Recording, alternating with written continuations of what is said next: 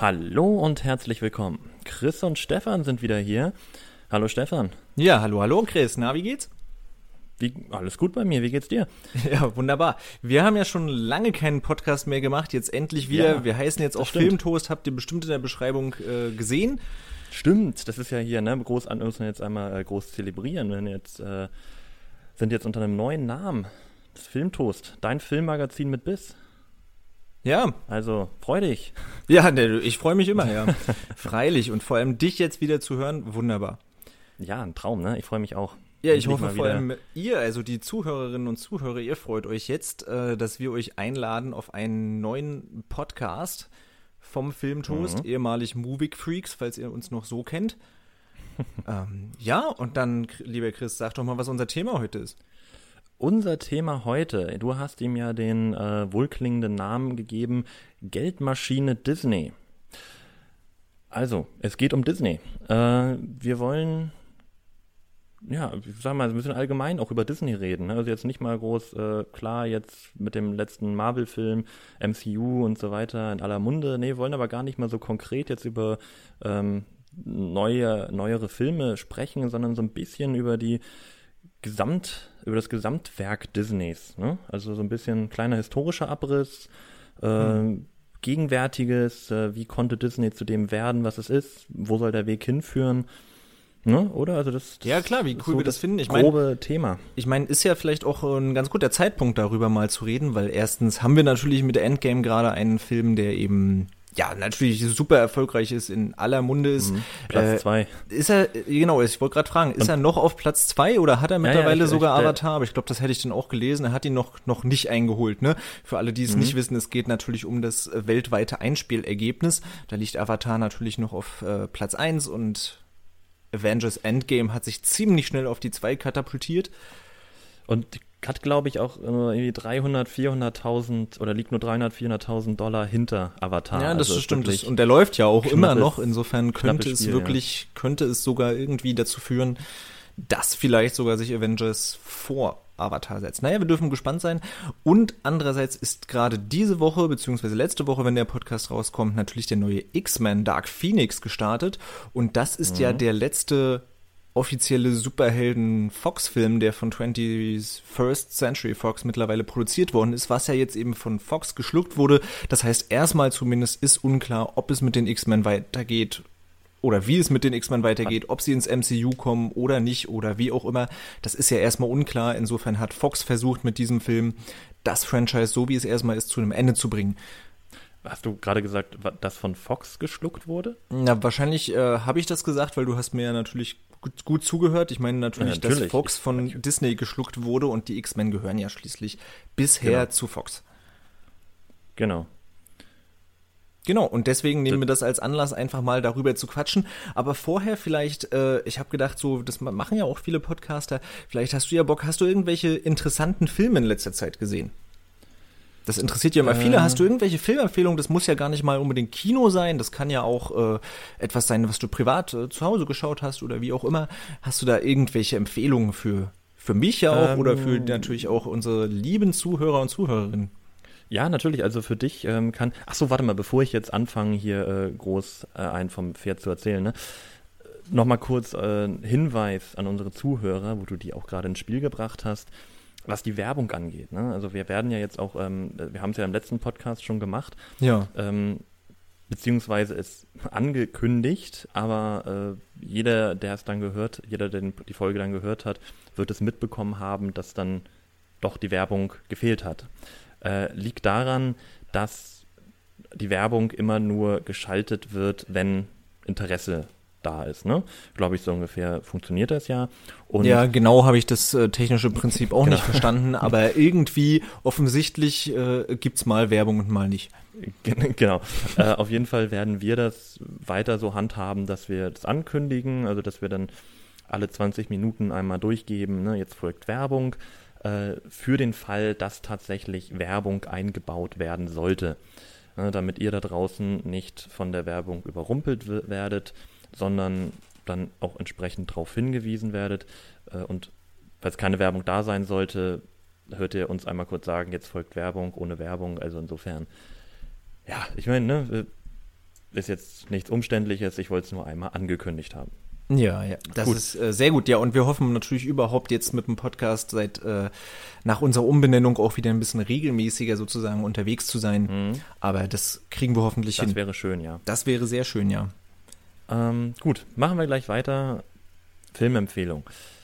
Ja, ich habe eine Filmempfehlung. Ich denke, ein Film, den viele schon gesehen haben werden und wissen, dass er sehenswert ist. Rocketman habe ich vor kurzem erst im Kino geguckt und ähm, wirklich tolles, tolle Biografie, tolle äh, Musikerbiografie, aber auch ein tolles Drama, wirklich rundum gelungen. Also du wirst den, deinen Spaß haben, weil ich ja weiß, dass du ihn auch noch gucken möchtest. Ja, auf jeden Fall. Äh, und so privat habe ich tatsächlich wenige Filme geguckt, bis auf ein, äh, ein Rezensionsexemplar, das ich jetzt auch für die Seite geguckt habe. Ähm, den kann ich allerdings nicht empfehlen. Film heißt Sechs schwarze Pferde und äh, ihr werdet in meiner Rezension sehen, was ich gemeint habe. Hm. Sechs schwarze Pferde, der, äh, geht's, geht's wirklich um sechs schwarze Pferde oder ist das irgendwie eine Metapher? Nee, es ist ein Western und es geht tatsächlich um sechs schwarze Pferde, aber selbst diese ah, ja. sechs schwarzen Pferde sind völlig unsinnig. Also wirklich kein, Okay, man müsste es also auch nennen, sechs völlig unsinnige schwarze Pferde, ja? Völlig unnötige Pferde, ja. Völlig ich unnötige ich, schwarze Pferde. Ich bin okay. ein großer Fan des Hollywood-Westerns, aber bei dem Film, da musste selbst ich sagen, nee, Leute, nee. Tja, schade. Ja, so war das. Äh, hast du noch Empfehlungen für uns? Ähm, ja, ich meine, im Kino ich äh, war ich jetzt gerade zweimal ja. erst, hatte ich dir ja auch schon erzählt. Mhm. Äh, einmal zum neuen Godzilla, bei dem ich wirklich erstaunlich viel Spaß hatte. Also ich wirklich, das, das macht ordentlich Rums, so wie schon lange nicht mehr im Kino sozusagen. Das, das ist wirklich herrlich. Da auf die Handlung und sowas kann man relativ pfeifen. Ich finde es aber auch nicht ganz komplett blöde, dass man sich jetzt ständig an den Kopf fassen muss. Und äh, ja, die Action ist wirklich einfach äh, der Knaller und ich kann mir fast nicht vorstellen, dass mich ein anderer Film zumindest vom visuellen her unbedingt nochmal ähnlich beeindrucken wird dieses Jahr wie, wie Godzilla. Und der zweite, den ich mir angesehen habe, ist ähm, ein Film, der letztes Jahr bereits in Cannes gelaufen ist und deswegen wollte ich ihn natürlich unbedingt sehen, hat dort den höchsten Kritikerspiegel eines Films, der jemals in Cannes gelaufen ist, wird also von Kritikern vor allem extrem abgefeiert. Der heißt Burning, ist ein südkoreanischer Film und man kann sich total vorstellen, warum das ein Kritikerliebling ist. Man kann da super viel ruminterpretieren. Äh, der ist langsam erzählt, wunderschön erzählt, ganz viele Metaphern, nimmt, greift gleichzeitig ganz viele Entwicklungen in der neueren Filmgeschichte, sag ich mal, irgendwie auf und versucht sein eigenes Ding da oder fast schon einen Gegenentwurf dagegen zu machen. Ist also richtig klassisches Kunstkino und der hat mir sehr viel Spaß gemacht. Wer also sowas mag, dem kann ich Burning nur dringend empfehlen. Offenbar kommt der aber gerade bei dem Wetter auch nicht so gut an. Ich glaube, bei uns im Kino saßen außer der Gruppe, mit der ich war, da nämlich nur zwei oder drei Leute im Kino. Das ist natürlich sehr schade. Ansonsten habe ich noch von David Lynch Lost Highway gesehen, falls den einige kennen. David Lynch, klassisch surrealistisches Kino, also was richtig schön abgefahrenes, verrücktes. Ähm, wenn man sowas mag, auch da eine Riesenempfehlung macht, auch da richtig Spaß drüber nachzudenken, was könnte mir der Regisseur damit sagen wollen. Äh, es ist bei Godzilla eigentlich so, dass das also mit irgendwas zusammenhängt. Klar, Godzilla hängt natürlich mit was zusammen, aber ähm, oder ist das ein in sich geschlossener Film? Nee, nee, das ist, also, na, es gibt doch. Godzilla gehört ja auch zu diesem Monster-Universe. Na, ne, richtig, die versuchen ja so ein, eingebaut, so ein, aufgebaut werden sollte. Monsters-Verse aufzubauen und das ist praktisch der dritte Film, der da reingehört. Also der Film heißt ja auch Godzilla 2, sprich, es ist ja, erstmal genau, natürlich klar, der, der, Nachfolger der von dem 2014er Godzilla. Und der, und, der dritte ist die Mumie, ne? Nee, nee, nee, nee, Mumie, rein, Mumie, nee, Mumie ist ja wirklich. Die, nee, Mumie ist tatsächlich auch ein Monsters-Verse. Da müsste ich jetzt nachgucken, wie die genau anders heißen. Aber da versuchen sie ja diese alten, ähm, wie heißen so, die alten hier, Monster, alten, ja, ja, Die okay, alten Monsterfilme von, von, äh, na, wie heißen sie denn hier? Von.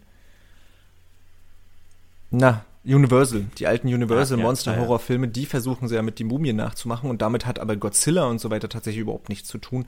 Der einzige, der dazu gehört, ist eben Kong Skull Island. Der war praktisch der zweite Stimmt, Film aus Kong. diesem Universum und darum ist ja auch der dritte oder der vierte ja, Film, der dann jetzt kommen will, ist ja auch Godzilla vs. Kong oder Kong vs. Godzilla, das weiß ich gerade nicht. Auf jeden Fall sollen die beiden irgendwie aufeinandertreffen.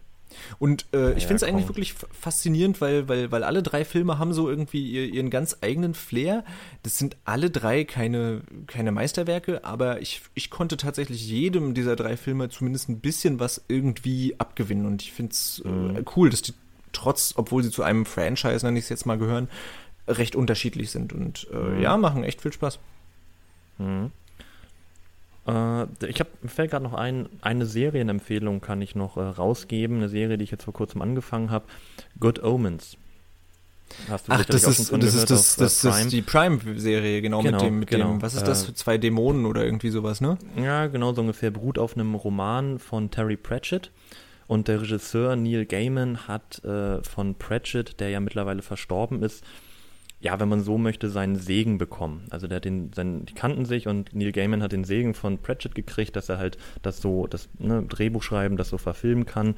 Ja. Ähm, und das hat er halt jetzt gemacht mit Martin Sheen und äh, David Tennant in, der, in den Hauptrollen. Also Mart Martin Sheen spielt einen Erzengel und David Tennant ein Dämon. Ähm, ja, und die beiden versuchen, das Ende der Welt zu verhindern. Also beide sind eben auf die Erde, auf, äh, wandeln auf der Erde. Und jetzt äh, wird die Apokalypse eingeleitet, der Antichrist ist geboren, äh, die beiden finden, die sollen natürlich helfen. Oder zumindest als, als, äh, als Dämon soll helfen.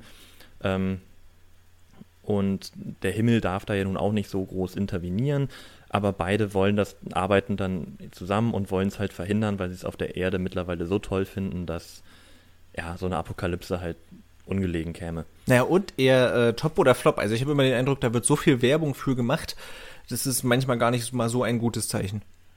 Äh, für mich top. Ähm, also ich bin zum einen ein großer Fan von David Tennant. Ich mag ihn wirklich gerne sehen. Ähm, ich meine, der hat auch eine große Fanbase. Die meisten werden ihn wahrscheinlich als den zehnten Doktor aus Doctor Who kennen. Aber es ist wirklich so ein, ein toller britischer Schauspieler, der auch so ein bisschen, auch mittlerweile jetzt, wo er etwas älter geworden ist, mich sehr stark an Bill Nighy erinnert. Auch so in seiner, seiner Mimik und so, also so von der Art her, wie er spielt. Und der Film ist für alle, die britischen Humor mögen, äh, die Serie für Leute, die britischen Humor mögen, bestens geeignet. Also es erinnert mich auch ein Stück weit hier an, an sowas wie Per Anhalter durch die Galaxis. Hm, so, oder ja, an das, die, das die äh, Romane von, ähm, wie heißt er noch, ne? Sag schnell. Der werte Herr, der per Anhalter durch die Galaxis geschrieben hat. Na, wie heißt er? Huxley oder so? Nee. Ja, genau, jetzt, äh, sag's mir. Douglas Adams. So. Dann nicht der. Das war Brave New World, den ich, glaube ich, meinte, ne? Äh, auf jeden Fall wirklich kann sich, outen sich da perfekt ein. Leute, äh, ich kann es nur empfehlen. Also es macht einfach Spaß. Das ist halt so dieser so typisch britischer Humor. Ja, na wenn, also Serienempfehlung, ich meine, was ja wirklich gerade durch die Decke zu gehen scheint, ist halt Tschernobyl, ne? Ja, das, das ist, äh, wo wir gerade von Tops und Flops reden, ne? mit, mit Werbung für Serien und so. Tschernobyl ist ja wirklich in aller Munde, was das für ein Überflieger sein soll. Ja, aber halt nicht durch Werbung. Wie, also Good Omens machen die ja selbst, zumindest bei mir im Kino haben sie einmal vorher Werbung gemacht. Das sehe ich ständig Echt? auf YouTube irgendwo, irgendwelche Apps von Good Omens und so weiter zwischen. Ja gut, auf Prime natürlich, aber ähm, das sehe ich halt überall, während äh, Tschernobyl sich ja wirklich äh, praktisch durch die Kritiker und durch die äh, Mund-zu-Mund-Propaganda sozusagen äh, ja, groß macht. Also ich habe dazu, ja, glaube ich, stimmt. noch nirgendwo direkt Werbung gesehen. Ja, das stimmt, ja, ja. Ne? Naja, gut. Wollen wir langsam zum Thema kommen? Ja, äh, Disney, wir kommen. wollen drüber sprechen. Wie Disney? gesagt, dieses, diese Woche oder letzte Woche gerade erst angelaufen, X-Men Dark Phoenix. Disney. Disney ist unfassbar stark durch den Deal mit Fox. Ich habe mal versucht, genaue Zahlen zu finden, weil ich da so verschiedene gefunden habe. Man geht davon aus, dass Disney mindestens 40 Prozent des amerikanischen Filmmarktes jetzt, also des Umsatzes sozusagen, äh, gehen an Disney. Und äh, mhm. Zahlen können aber auch noch höher sein. Einige sprechen sogar von eventuell bis zu 50 Prozent. Also 50 Prozent aller, ein, eventuell bis zu 50 Prozent aller Einnahmen aller Filme in den USA gehen praktisch an Disney. Äh, ja. Das ist natürlich extrem mächtig, so ein, ein Konzern. Und ja, was würdest du sagen? Ähm, äh, ach, fuck, äh, ich hab's. Ja, das passiert. Achso, genau. Ähm, äh, wo du meintest, dass 40% aller Einnahmen an Disney gehen, äh, fand ich schön, weil ich habe so ein Statement gelesen, dass der Grund für die Übernahme von Fox gewesen sein soll, dass man äh, Schwächen innerhalb des Konzerns ausgleichen möchte. Äh, okay, und die, das, das, also die Schwäche wäre, dass sie bisher zu wenig verdienen, oder? Wie bitte? und wa was hab, soll die Schwäche sein? Also, ich, sorry, dass, ich war gerade noch.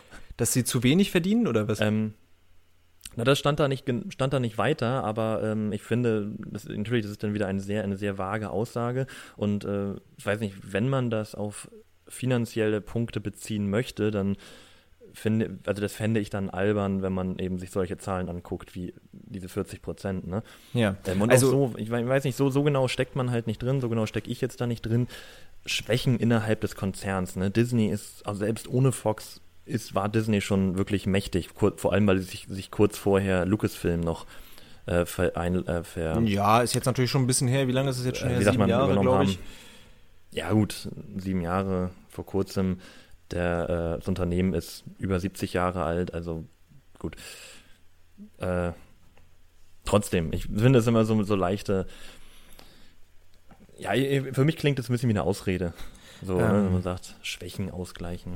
Ja klar, man, man, man, man steckt nicht drin und ich glaube, wir, wir philosophieren bestimmt auch gleich so über die, also ich habe zumindest eine, eine Meinung, was ich glaube, was natürlich die wahren Gründe wären, warum Disney das übernehmen wollte. Ähm, vielleicht ist es ja erstmal interessant tatsächlich zu klären, wie glauben wir, konnte Disney überhaupt erstmal so stark werden? Also das ist jetzt erstmal ein Fakt sozusagen, mindestens 40 Prozent, eventuell sogar Richtung 50. Ähm, das ist ein Fakt. Insofern, wie, wie, wie konnte es überhaupt so weit kommen? Und ich habe mir die Mühe gemacht, ähm, einmal, oha, jetzt bin ich einmal gegen das Mikro gestoßen, ähm, einmal ein bisschen aufzuschreiben, so, so ein ganz kurzer Abriss der, der Historie von Disney. Mhm. Vielleicht kann ich das ja einfach mal aufzählen, was ich da so aufgeschrieben habe und du kannst auch gerne irgendwie zwischengrätschen, wenn du irgendwie, ja, entweder, was weiß ich, eine Nachfrage hast oder was nochmal besonders betonen möchtest oder natürlich was hinzufügen möchtest. Mhm. Was sagst du dazu? Ja, fang mal an. Also, die offizielle Walt Disney Company, wie sie heißt, wurde 1923 gegründet und war von Anfang an eigentlich hauptsächlich für Animationsfilme Filme und Cartoons eben zuständig, also hauptsächlich für Zeichentrick. Richtige Computeranimation gab es damals natürlich noch nicht. Ähm, das, dann haben sie angefangen mit der Mickey Mouse natürlich, deswegen gilt es ja auch immer noch als der Mäusekonzern. Und mit Schneewittchen 1937 kam dann dort auch der erste richtige, erfolgreiche und ja auch äh, häufig ausgezeichnete Langfilm im Zeichentrickbereich und es folgten Filme wie Fantasia, Pinocchio, Dumbo oder Bambi, die ja vielen wirklich bekannt sind. Gerade Dumbo hat ja jetzt auch ein Remake bekommen von Tim Burton inszeniert. Mhm. Das heißt, die waren in den ersten äh, 20 Jahren wirklich super erfolgreich. Gleich damit 1966 stirbt dann aber Walt Disney und das führt tatsächlich zu ein paar Krisenjahren, ungefähr 20 Krisenjahren. Äh, da wurde der Umsatz, den Disney verdient hat, zumindest laut Wikipedia, von 75 Prozent auf 20 Prozent runtergeschraubt. Also nur noch 20 Prozent des Einkommens, was Disney hat, lag tatsächlich an neuen Filmen, die sie produziert haben. Der Rest war praktisch ja, Merchandise und sie hatten eben auch schon eine Disney World in Florida. Aber da sieht man eben mal, wie wenig Filme dort dann tatsächlich so in den 70ern und 80ern von Disney aus produziert worden sind. Mhm. Ziemlich wenige. Und ähm, endet. Kann, ja? Na, weil soll ich jetzt schon fra zwischenfragen? Du oder? kannst auch was zwischenfragen, na klar. Na, ich meine, weil das ist halt so, ist ja so ein Knackpunkt. Was glaubst du denn, warum äh, dass es so einen kleinen Einbruch gab nach Disneys Tod. Also Na, ne, offensichtlich, also da gerade. Also ich meine, ich habe mir, hab mir jetzt auch gerade so überlegt und jetzt, äh, also ich könnte es mir vorstellen, jetzt frage ich auch nochmal dich, was, was glaubst du denn, warum Disney auf nach dem Tod Disneys äh, Schwierigkeiten hatte, sich so ein bisschen zu rehabilitieren, was auch die Filmproduktion angeht? Naja, also da das ja jetzt auch so eng mit diesem Datum des, des Todes sozusagen verbunden ist, würde ich das schon mit darauf zurückführen. Er war eben tatsächlich der, der entscheidende Kopf. Mhm. Er hat, wenn man genau, sich auch ja. mal Interviews mit ihm anschaut, oder er hat ja auch tatsächlich so Erklärvideos tatsächlich gemacht, wie einige Zeichentrick-Animationen mit mehreren Schichten aus Bildern und so weiter, wie er die erstellt hat und wie er neue Techniken angewandt hat und so weiter. Also er hat ja da wirklich Bedeutendes in der Tricktechnik tatsächlich, in der Zeichentricktechnik geleistet. Und wenn dann dort so ein kreativer Kopf, der eben wirklich hinter allem steckt, auf einmal wegfällt, dann ja, weiß ich nicht, ob sie es sich entweder nicht getraut haben. Also sie haben ja tatsächlich einfach auch nicht viele Filme produziert. Und die, die produziert waren, waren dann auch noch, ja, vielleicht jetzt nicht Flops, aber zumindest nicht mehr diese Mega-Einnahmen wie eben, wie eben früher.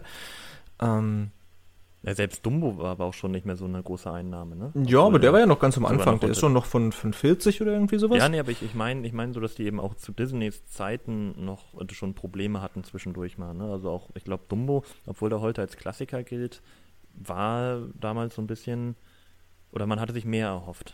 Äh, das kann ich nicht sagen, aber kann natürlich sein. Also ich weiß, Bambi war ein Riesenerfolg. Dann natürlich um den Tod von, äh, von Walt Disney war, war eventuell dadurch sogar auch nochmal geputscht. So der letzte Film von Walt Disney direkt produziert war dann natürlich das Dschungelbuch um 1967. Mhm. Der war natürlich nochmal super erfolgreich und ist ja zumindest was die Besucherzahlen, glaube ich, angeht, auch immer noch auch in Deutschland der erfolgreichste äh, Film hier aller Zeiten. Halt nicht mehr von den Einnahmen, klar. Mhm. Aber von den Besucherzahlen her eben, ne? Ähm, ja, dann würde ich einfach mal weitergeben, ja, denn ich glaub, in den. Ich glaube tatsächlich. Ja? Ich, also ich glaube tatsächlich, Disney war ja auch so, war so ein bisschen dann der, der Anstoß äh, in, dem, in dem Bereich und auch Motivation für viele, sich dem erst zu widmen. Ne? Weil ich meine, das ist zum Beispiel, also klar, so Disney, der stirbt dann und auf einmal Flaute im Unternehmen, da merkst du, also auf einmal hat man gesehen, verdammt, gesamte kreative Leitung oblag eigentlich Disney. Und heutzutage. Ja, also es ist, ist wahrscheinlich so, alles auch ein äh, bisschen wenn, wenn vereinfacht so, ne? Aber. Äh, wenn, ja klar, ein bisschen vereinfacht, aber wenn heutzutage jetzt irgendwie ein Zeichner stirbt, dann, ja, ne, ist natürlich blöd, aber die meisten Leute wissen mittlerweile sowieso nicht mehr, wer da eigentlich noch zeichnet, ne? Da steht dann immer noch Disney drüber, aber wer dahinter genau die Zeichnungen das gemacht hat und so, das interessiert mittlerweile gar keinen mehr. Und weil es halt so eine Maschinerie geworden ist, ne? so, ein, so, ein, so ein richtiges Uhrwerk. Das ist ja. schon, und das kommt, kam dann ja auch nach Disneys Tod, ne? Also das, was du jetzt dann uns noch äh, präsentieren wirst, weil jetzt habe ich ja schon zwischengegrätscht, genug zwischengegrätscht äh, erstmal. Ja. Äh, und achso, einmal muss ich ja noch zwischengrätschen weil wir sind jetzt ein wenig fortgeschritten und ich habe es am Anfang einmal angekündigt. Wir machen jetzt einmal kurz Werbung. Das habe ich auch schon gedacht. Es ist, es, ist, praktisch ein, ein, so. kleiner, äh, wie sagt man, äh, es, es, wird spannend. Wie konnte sich Disney, ja, genau. äh, ein kleiner, wie ein heißt das denn? Ein Cliffhanger, genau. Cliffhanger. Wie kann sich Disney wieder erholen? Das gibt's nach der Werbung. Genau, bis gleich. Gut, da sind wir wieder. Stefan, da sind bitte, wir wieder. Führe uns weiter durch die Historie ja, Disneys. direkt weiter. Äh, Ende der 80er kam vor allem mit Ariel, das war der erste Film, ich glaube dann von 89, so eine Renaissance der Zeichentrick-Spielfilme, so wird das immer bezeichnet. Und da kommen dann so, ich glaube mal, diese ganz großen Klassiker, die wahrscheinlich auch wir aus Kinder- und Jugendzeiten vor allem noch kennen. Also Ariel, Aladdin, Schöne und das Biest, König der Löwen, Pocahontas, Tarzan. Das sind ja alles wirklich so auch Glöckner von Notre Dame, wenn man noch will. Das sind ja wirklich so Filme, die, die glaube ich, jeder von uns wahrscheinlich schon mal gesehen hat. Mhm. Und wo man viele Songs draus kennt und so weiter, die wurden ja auch häufig, gerade Tarzan und Schön und das Biest und so weiter, die haben ja auch ganz viele Oscars, meistens als bester Animationsfilm eben gewonnen und für den besten Song meistens sowieso. Insofern, die waren wirklich super erfolgreich, eben auch an den, an den Kinokassen. Achtung, Grätsche. Ja. Apropos Oscars, was glaubst du oder weißt du, wie viele Oscars äh, Disney insgesamt gewonnen hat in seinen Lebzeiten? Oh, das weiß ich nicht, aber ich weiß, dass es sehr viele sind. Ich würde sogar mal behaupten, dass er den Rekord hält, sprich, das sind mhm, irgendwas. Ja, immer noch an unangefochten, ja. Immer noch ziemlich, also das sind bestimmt, ich glaube, irgendwas, boah, nee, ich müsste jetzt schätzen. Ich hätte sogar irgendwas um die 30 oder mehr geschätzt. Ja, fast. Also, oder beinahe 26 sind es. 26, na siehst du, war ich doch gar nicht so schlecht, genau. Ja, insofern, da sieht man eben, was für ein kreativer Kopf er offensichtlich mhm. war und wie, wie wegweisend das war, was er eben gemacht hat und wenn er dann eben wegfällt. Na gut, aber wir haben uns ja schon wiederholt, äh, wieder erholt, wiederholt nicht, aber wieder erholt. und 1995 kommt es dann auch schon zu einer Zusammenarbeit, nämlich mit äh, Pixar was damals mhm. noch nicht zu Disney eben gehört hat. Vor allem Toy Story war da natürlich super erfolgreich als erster richtiger Animationsfilm. Du hast ja auch gesagt, du hast den vor gar nicht kurz, allzu langer Zeit nochmal gesehen, ne? Toy Story 1 bis 3 habe ich äh, vor geraumer Zeit gesehen, ja. Geraumer Zeit jetzt schon. Ich dachte, das äh, war relativ kürzlich, aber ja. Ja, weiß nicht, lass es äh, zwei, drei Monate her sein. Ja, ja, das ist ja im Vergleich zu äh, von 1995 ist der relativ kürzlich. Ja, das stimmt. Ja. Äh, ja, also das, ich fand's, äh, fand's, ich fand's, als ich den geguckt habe, wirklich erstaunlich, wie unter oder wie sich der Animationsstil entwickelt hat. Ne? Auch der, die ersten, der erste Toy Story, das war ja auch der erste abendfüllende äh, Animationsfilm. Ja, genau, eben. So dass, was das, ähm, das was Schneewittchen dann im Zeichenstr äh, Zeichentrickbereich war. Äh, und die Animation, also ich meine, Abendfüllen hin oder her, aber die Animation, die kann man sich heute wirklich nur noch schwerlich antun, wenn man so möchte. Ähm, ja, das stimmt, das und, sieht ein und bisschen dass wir den Film, den Film wirklich als Zeit, als Zeitzeugnis sehen und äh, sich daran erfreuen, dass man ihn schon als Kind gemocht hat. Aber so kann man das wirklich äh, seinen Augen kaum noch zumuten. Ja, das war schon, also wirklich, die Figuren waren schon ein bisschen unheimlich, fand ich. Ja, na gut. Genau, aber der war eben super erfolgreich und da kann man ja auch keinen Hehl draus machen, natürlich technisch, wie du ja auch sagst, wegweisend, auch wenn es damals dann natürlich noch nicht so ja. klasse aussah wie heute, logischerweise. Aber äh, muss man ja nur mal ins Kino gehen, Zeichentrickfilme gibt es ja praktisch gar nicht mehr. Höchstens im Anime-Bereich, aber das ist eben auch nicht klassischer Zeichentrick, sondern ein bisschen was anderes, finde ich immer. Ich glaube, der letzte Und war Animationsfilme sind natürlich, ähm, ja, das stimmt, da hat Disney nochmal gesagt, und das war mhm. ja auch schon so, so, ein Mix, da war ja auch ganz viel Animation mit dabei. Aber es war, glaube ich, der, der, ähm, auch irgendwie der erste Zeichentrickfilm seit Anfang 2000, an, seit Anfang der 2000er oder so, seit Kann sein, zehn ja. Jahren. Auf jeden Fall hat Disney diese Kooperation ständig weitergeführt mit Pixar und letztendlich 2006 sogar Pixar geschluckt, so dass es jetzt, wie man es jetzt natürlich kennt, Disney Pixar heißt. Mhm. Ähm, und äh, noch am Rande, damals ja unter der Leitung von Steve Jobs, ne? Äh, Pixar. Ja, genau. Als er noch zusammengearbeitet haben, war ja Steve Jobs und ich glaube, der war ja auch nicht so zufrieden. Also der war ja so ein bisschen. In der Leitung, der war da auch ne, irgendwie im so, Vorstand oder sowas, ne? Ja, genau, und der hatte auch so ein bisschen so seine Probleme damit, dass ähm, Disney jetzt so viel mitspielt, weil ich glaube, ähm, Steve Jobs war ja einer derjenigen, der sich für die Eigenständigkeit Pixars eingesetzt hat. Jo. Aber ja, na gut, klar, der wollte das wahrscheinlich Apple zuschustern. ja, genau. Ja. Naja, gut, 2006 dann aber war es vorbei mit Pixars Unabhängigkeit. Genau. Ähm, vorher, was, was gehörte überhaupt eh schon zu Disney? Disney hat selbst 1984 Touchstone Pictures gegründet. Mhm. Ist ja vielleicht gerade so bekannt tatsächlich eher für, für diese Ende 80er, Anfang 90er Jahre Filme die sie mhm. eben produziert haben. Und da tatsächlich haben sie auch schon mal einzelne Filme gemacht, die auch mal ja eher für erwachseneres Publikum, sag ich mal, waren. Ja. Aber eben dann nie unter ihrem Label, also nie als richtige Disney-Filme, sondern immer unter Touchstone Pictures. Das gehörte aber, wie gesagt, auch zu Disney. Naja, aber die ersten wurden ja trotzdem unter Disney-Label geführt, oder? Oder einige? Was ich meinst erinnere, du mit die ersten? Äh, ich meine jetzt zum Beispiel sowas wie Flubber oder Herbie. Äh, ich glaube, die wurden auch unter Disney-Label. Die wurden geführt, aber, ne? die, die sind natürlich trotzdem nicht, nicht wirklich Erwachsenenpublikum. Die sind ja trotzdem. Ja, na gut, ich meine, das war aber so. Ja, klar, es war Kinderpublikum, aber es war ja so ein bisschen. Also halt auch Realfilm, ne? Es war jetzt ja nicht Ja gut, so aber Realfilm hat ja Disney tatsächlich auch schon, schon, ja, schon immer ist Quatsch, aber schon länger gemacht. Ich meine, man muss natürlich nur mal an Sachen wie Mary Poppins denken oder, also da gab es ja selbst schon in den 50ern, 60ern, weiß ich, so ein paar Filme, die auch schon Realfilm waren, auch von Disney, aber eben immer häufig angesiedelt in diesem Familienbereich. Mhm. Ne? Ja. Aber klar, du hast recht, das hat es dann in den 80ern, 90ern auch nochmal ein bisschen intensiver gegeben. Auf jeden Fall.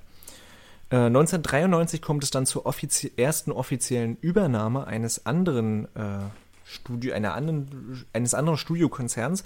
Und zwar übernehmen sie Miramax, die damals noch hauptsächlich geleitet wurden von Bob und Harvey Weinstein, die man natürlich mittlerweile aus der Presse sehr gut kennt. Und von Miramax Pictures, weiß ich, wurden auch ein paar Tarantino-Filme auf jeden Fall produziert. Also eigentlich wirklich sehr erwachsene äh, Filme sozusagen, die man jetzt gar nicht so mit Disney verbinden würde, gehören aber auch zu Disney. Okay. Klar soweit. Klar soweit. Klar soweit ist praktisch auch das Stichwort, denn äh, gerade 2004 schielen sie tatsächlich das erste Mal ein bisschen ins Erwachsenen-Business rein und zwar mit Fluch der Karibik. Weißt du, woher äh, die Idee zu Fluch der Karibik kommt? Ja, das ist, also ich weiß ehrlich gesagt nicht, ob es ein Themenpark direkt in einem Disney-Park ist oder war, aber ich weiß, dass doch, es doch. eben auf, auf einem Themenpark äh, basiert. Äh, es war tatsächlich, oder es gibt auch immer noch im Disneyland eine Attraktion, die Fluch der Karibik heißt. Und, naja gut, dass es die äh, jetzt gibt, ist, ist, ist klar. Ja klar, sozusagen. dass es die jetzt gibt natürlich und jetzt ist da auch manch eine Figur und so weiter wahrscheinlich an, ähm, an den, die Filme angepasst. Aber auch vorher schon gab es eben diese, diese Attraktion Pirates of the Caribbean und das hat man dann als äh, Anlass genommen und sich gedacht, machen wir doch einfach mal einen Film draus, ne?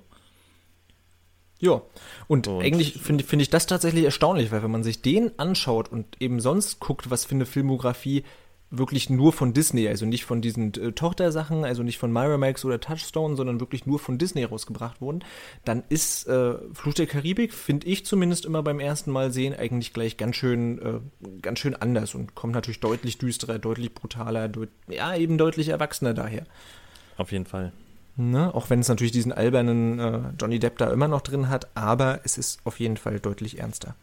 Naja, der, der, obwohl auch Johnny Depp ja nicht der Clown-Charakter war, den er dann jetzt in den letzten beiden Teilen gemimt ja, hat. Ja, nee, ne? nee, also, also hat war schon immer ein bisschen albern halt, gehabt, aber, aber ja. er war ja nie so ein, ähm, jetzt in den letzten beiden Teilen hat er schon wirklich manchmal so Slapstick, also wirklich ad absurdum getrieben. Ja, eben, also über die müssen wir nicht reden. Also, gehabt, ne? Er war schon immer halt ein bisschen albern, aber natürlich trotzdem noch intelligent und äh, in den neuen ja, ja, Filmen genau. ist er gefühlt nur noch blöd. Aber das ist ein anderes Thema sozusagen. Aber, aber auf das wir aber auch, auch zu äh, sprechen kommen könnten noch später. Ja, genau. Ich, ich meine jetzt auch zu diesem Flut der Karibik-Thema, da hätte ich nachher auch nochmal eine, eine Frage parat. Aber ja. äh, lass uns jetzt dann erstmal den, den historischen Abriss beenden, weil also ich weiß ja nicht, was du jetzt noch erzählst, aber auf jeden Fall, ich denke mal, von zwei Übernahmen werden wir jetzt noch hören, ne?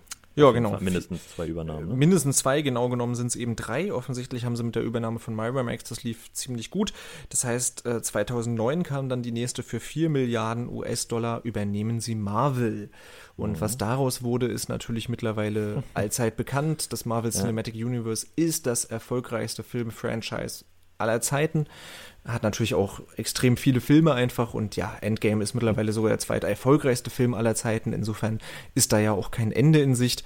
Aber es ist interessant, also das ist wirklich nicht, das Marvel Cinematic Universe ist also wirklich nicht bei Disney entstanden. 2007 kam ja der erste mit Iron Man, sondern die haben offensichtlich ziemlich schnell äh, scheinbar begriffen, dass da was äh, Größeres ja, da was im Gange ja, ist ja. und haben dann direkt 2009 eben diese Übernahme gemacht. Äh, ich glaube auch vier Filme in den Top Ten, ne, der, der erfolgreichsten Filme aller Zeiten. Glaub, Kann sein, ja. So drei Age of, ähm, drei, ähm, Quatsch, Age of, ähm, drei Avengers und Black Panther ist, glaube ich, auch dabei kann durchaus sein. Also die schlagen ja immer wieder auch, auch ja, die ganzen Trailer-Releases und so weiter, die dann auch wieder einen Klickrekord nach dem anderen schlagen und was weiß ich alles. Also, dass das Marvel Cinematic Universe äh, extrem erfolgreich ist, darüber brauchen wir, glaube ich, nicht diskutieren. Insofern scheint sich diese Übernahme definitiv gelohnt zu haben für Disney. Mhm. Ähm, 2012 kommt es dann gleich zur nächsten, die ja für Riesenfurore gesorgt hat, nämlich auch wieder für 4 Milliarden, also genauso teuer wie Marvel, hat Disney Lucasfilm LTD gekauft und übernommen. Und damit natürlich vor allem die Rechte an Star Wars. Also zu Lucasfilm gehört ja tatsächlich auch noch ein bisschen mehr, aber vor allem tatsächlich Star Wars. Und da haben sich ja da schon viele aufgeregt, oh, was macht Disney jetzt mit dem Stoff und so weiter. Star Wars, sollte man das überhaupt natürlich nochmal anpacken? Und wenn ja, sollte das Disney machen? Da gab es natürlich Riesenfurore und auch da wollen wir jetzt in diesem Podcast gar nicht so genau drauf eingehen, wie gut oder schlecht jetzt die neuen Star Wars-Filme sind. Ich fand es schön, dass Disney aber auch gleich dann im ersten Atemzug angekündigt hat, einen siebten Teil machen zu wollen, ne? Naja, also naja wär, gut, das, das wäre ja Quatsch. Also warum sollten sie es denn, ja gut, aber das naja, ist ja auch, ich mein, man könnte, man warum sollte man so etwas kaufen, ohne die Absicht natürlich da noch Profit draus zu schlagen. Also nee, ich sag mal, man, man, hätte ja auch so noch äh, Profit draus schlagen können, indem man ähm, es weiter vermarktet. Ne? Zum Beispiel jetzt mit ähm, Galaxy's Edge geschehen, dem äh, neuesten, der neuesten Abteilung im Disneyland in Anaheim und Orlando. Also gibt's jetzt neben hier, was, was, gibt's hier, ähm, Mickey Land und Land of Tomorrow und dem Piratenland und so weiter und so fort, gibt es jetzt auch in beiden Parks ein Star Wars Land, wo wirklich ein Millennium Falke eins zu eins nachgestellt wurde und äh, da kannst du dein eigenes Lichtschwert bauen, da kannst du deinen eigenen Druiden anfertigen. Ähm, entsprechend mit Cafés, Restaurants und so weiter, aber du kannst dann auch so ein, du kannst dann auch einen Weltraumflug in dem Falken vornehmen, also halt, ne, so 3D-Kino-mäßig. Und äh, das ist natürlich auch Marketing, nee. ne? Na, es ist, es ist vor allem natürlich geschickt, das dann immer auch mit neuen Filmen, die sie rausbringen, natürlich zu verbinden, weil erstens ist das, sind diese Attraktionen ja. Werbung für die neuen Filme und gleichzeitig sind natürlich die neuen Filme auch wieder Werbung für, äh, für das Marketing und natürlich, also für das gesamte na, wie, wie heißt es, für das gesamte Merchandising, aber natürlich auch für die Parks, was man da eben so machen kann, was du erzählt hast. Insofern, klar, kommen wir auch noch zu, was da eben alles kritisch dran zu sehen ist, aber rein aus äh, finanzieller Marketing-Sicht ist das natürlich klar. Ja. ist das super. Und dann jetzt eben, ich hab's, wir haben es schon erwähnt, das aktuellste Beispiel dieses Jahr 2019 ist die Übernahme vollzogen worden. Disney hat 21st Century Fox für insgesamt tatsächlich, und das muss man sich überlegen, 71,3 Milliarden US-Dollar, das sind ungefähr 60 Milliarden Euro äh, gekauft. Das wurde ja auch lange, lange, lange überhaupt geprüft, ob Disney das überhaupt darf. Das Angebot besteht ja bereits seit 2017. Die, mhm. Das Gefahr, was natürlich die Behörden dort gesehen haben, ist eben die Monopolisierung von Disney, dass eben Disney zu einem zu großen Monopol am Filmmarkt wird, was eben, ja, diese 40 bis 50 Prozent bereits zeigen. Aber was ja es von ist der durchgegangen. freien Marktwirtschaft äh, verboten ist, ne? Eben. Monopolisierung. Ja, und offensichtlich äh, reicht das aber noch nicht aus, diese 40 bis 50 Prozent, um als richtiges Monopol zu gelten. Ja, das, Na, ich, ähm, das Kartellamt war ja auch an Disney dran während der Übernahme und hat denen auch ein paar Auflagen gegeben, ja, beziehungsweise Disney hat dann ja eingewilligt. Ähm, also die soll, haben, glaube ich, dann, also zu Fox gehört ja auch unglaublich viel. Ähm, die haben ja auch noch jede Menge Fernsehsender und was weiß ich nicht alles. Und äh, so hat Disney unter anderem 22 regionale Sportsender verkauft und ähm, akzeptiert Geschäftsteile mit Gewinn von insgesamt bis zu einer Milliarde Dollar abzugeben oder halt wieder oder weiter zu verkaufen, damit eben dieses Monopol nicht entsteht. Ja, ja. So, ja, gut, muss man sich natürlich überlegen, so ein paar kleine Sportsender, okay. Ja, klar, ich meine, okay, die wollten halt ähm, eben diese eine Milliarde Dollar, ne? Also, dass die eben Geschäfte, die selbst rund eine Milliarde Dollar generieren, wieder oder weiterverkaufen. Ne? Ja. Das hat das Kartellamt als Auflage gegeben. Ist jetzt natürlich auch die Frage, ist das äh, genug? Also um einem ja. Monopol vorzubeugen, wie du gerade schon sagtest, so ein paar kleine, so ein paar Sportsender abzutreten. Ne? Ja, gut, eine Milliarde, aber bei einer Summe von rund 70 Milliarden Dollar, ähm, Verkaufspreis. Also, ne, immer so sehr schwammig alles und naja, ja, klar. Gut. Äh, genau, aber wir wollen, wir wollen es gar nicht mit so. Mit der Geschichte am Ende, ne? Genau, mit der Geschichte, genau. der, der, Geschichte. der Märchenonkel hat eine kleine Geschichte erzählt von diesem kleinen, unscheinbaren äh, Familienunternehmen namens Disney. Und wenn sie nicht, wenn sie nicht gestorben sind, dann klingeln dann, die Kassen noch dann heute. Dann scheffeln sie immer noch, ja. genau. Genau. Äh, so, so weit, so gut. Also, das ist erstmal, äh, ist dir irgendwas aufgefallen, das wäre so ein grober historischer äh, Ablauf sozusagen für die, die sich noch nie so damit auseinandergesetzt haben. Und jetzt ist natürlich die Frage, wenn wir schon bei diesem Fox-Deal jetzt direkt sind, erstmal, äh, du hast ja gesagt, du hast dich da ein bisschen mit beschäftigt. Insofern kannst du ja jetzt mal ein bisschen mehr erzählen. Ich habe ja gerade so viel gequasselt. Was gehört dann alles äh. zu Fox? Also was, was gehört jetzt praktisch zu Disney? Ja, und was könnten vielleicht die Hauptgründe sein, warum, also wie gesagt, 60 Milliarden Euro beziehungsweise 71 Milliarden US-Dollar, das ist das 17-fache, was man für Star Wars bezahlt hat. Also mhm. wirklich enorm viel. Und da könnte man sich sagen, okay, Star Wars, das ist doch eigentlich so krass. Äh, was könnte also Disney wirklich dazu bewogen haben, offensichtlich trotz eventueller Probleme mit den Behörden und so weiter, was könnte Disney also dazu bewogen haben, einen so teuren Deal unbedingt machen zu wollen? Äh, zwei Sachen noch vorweg.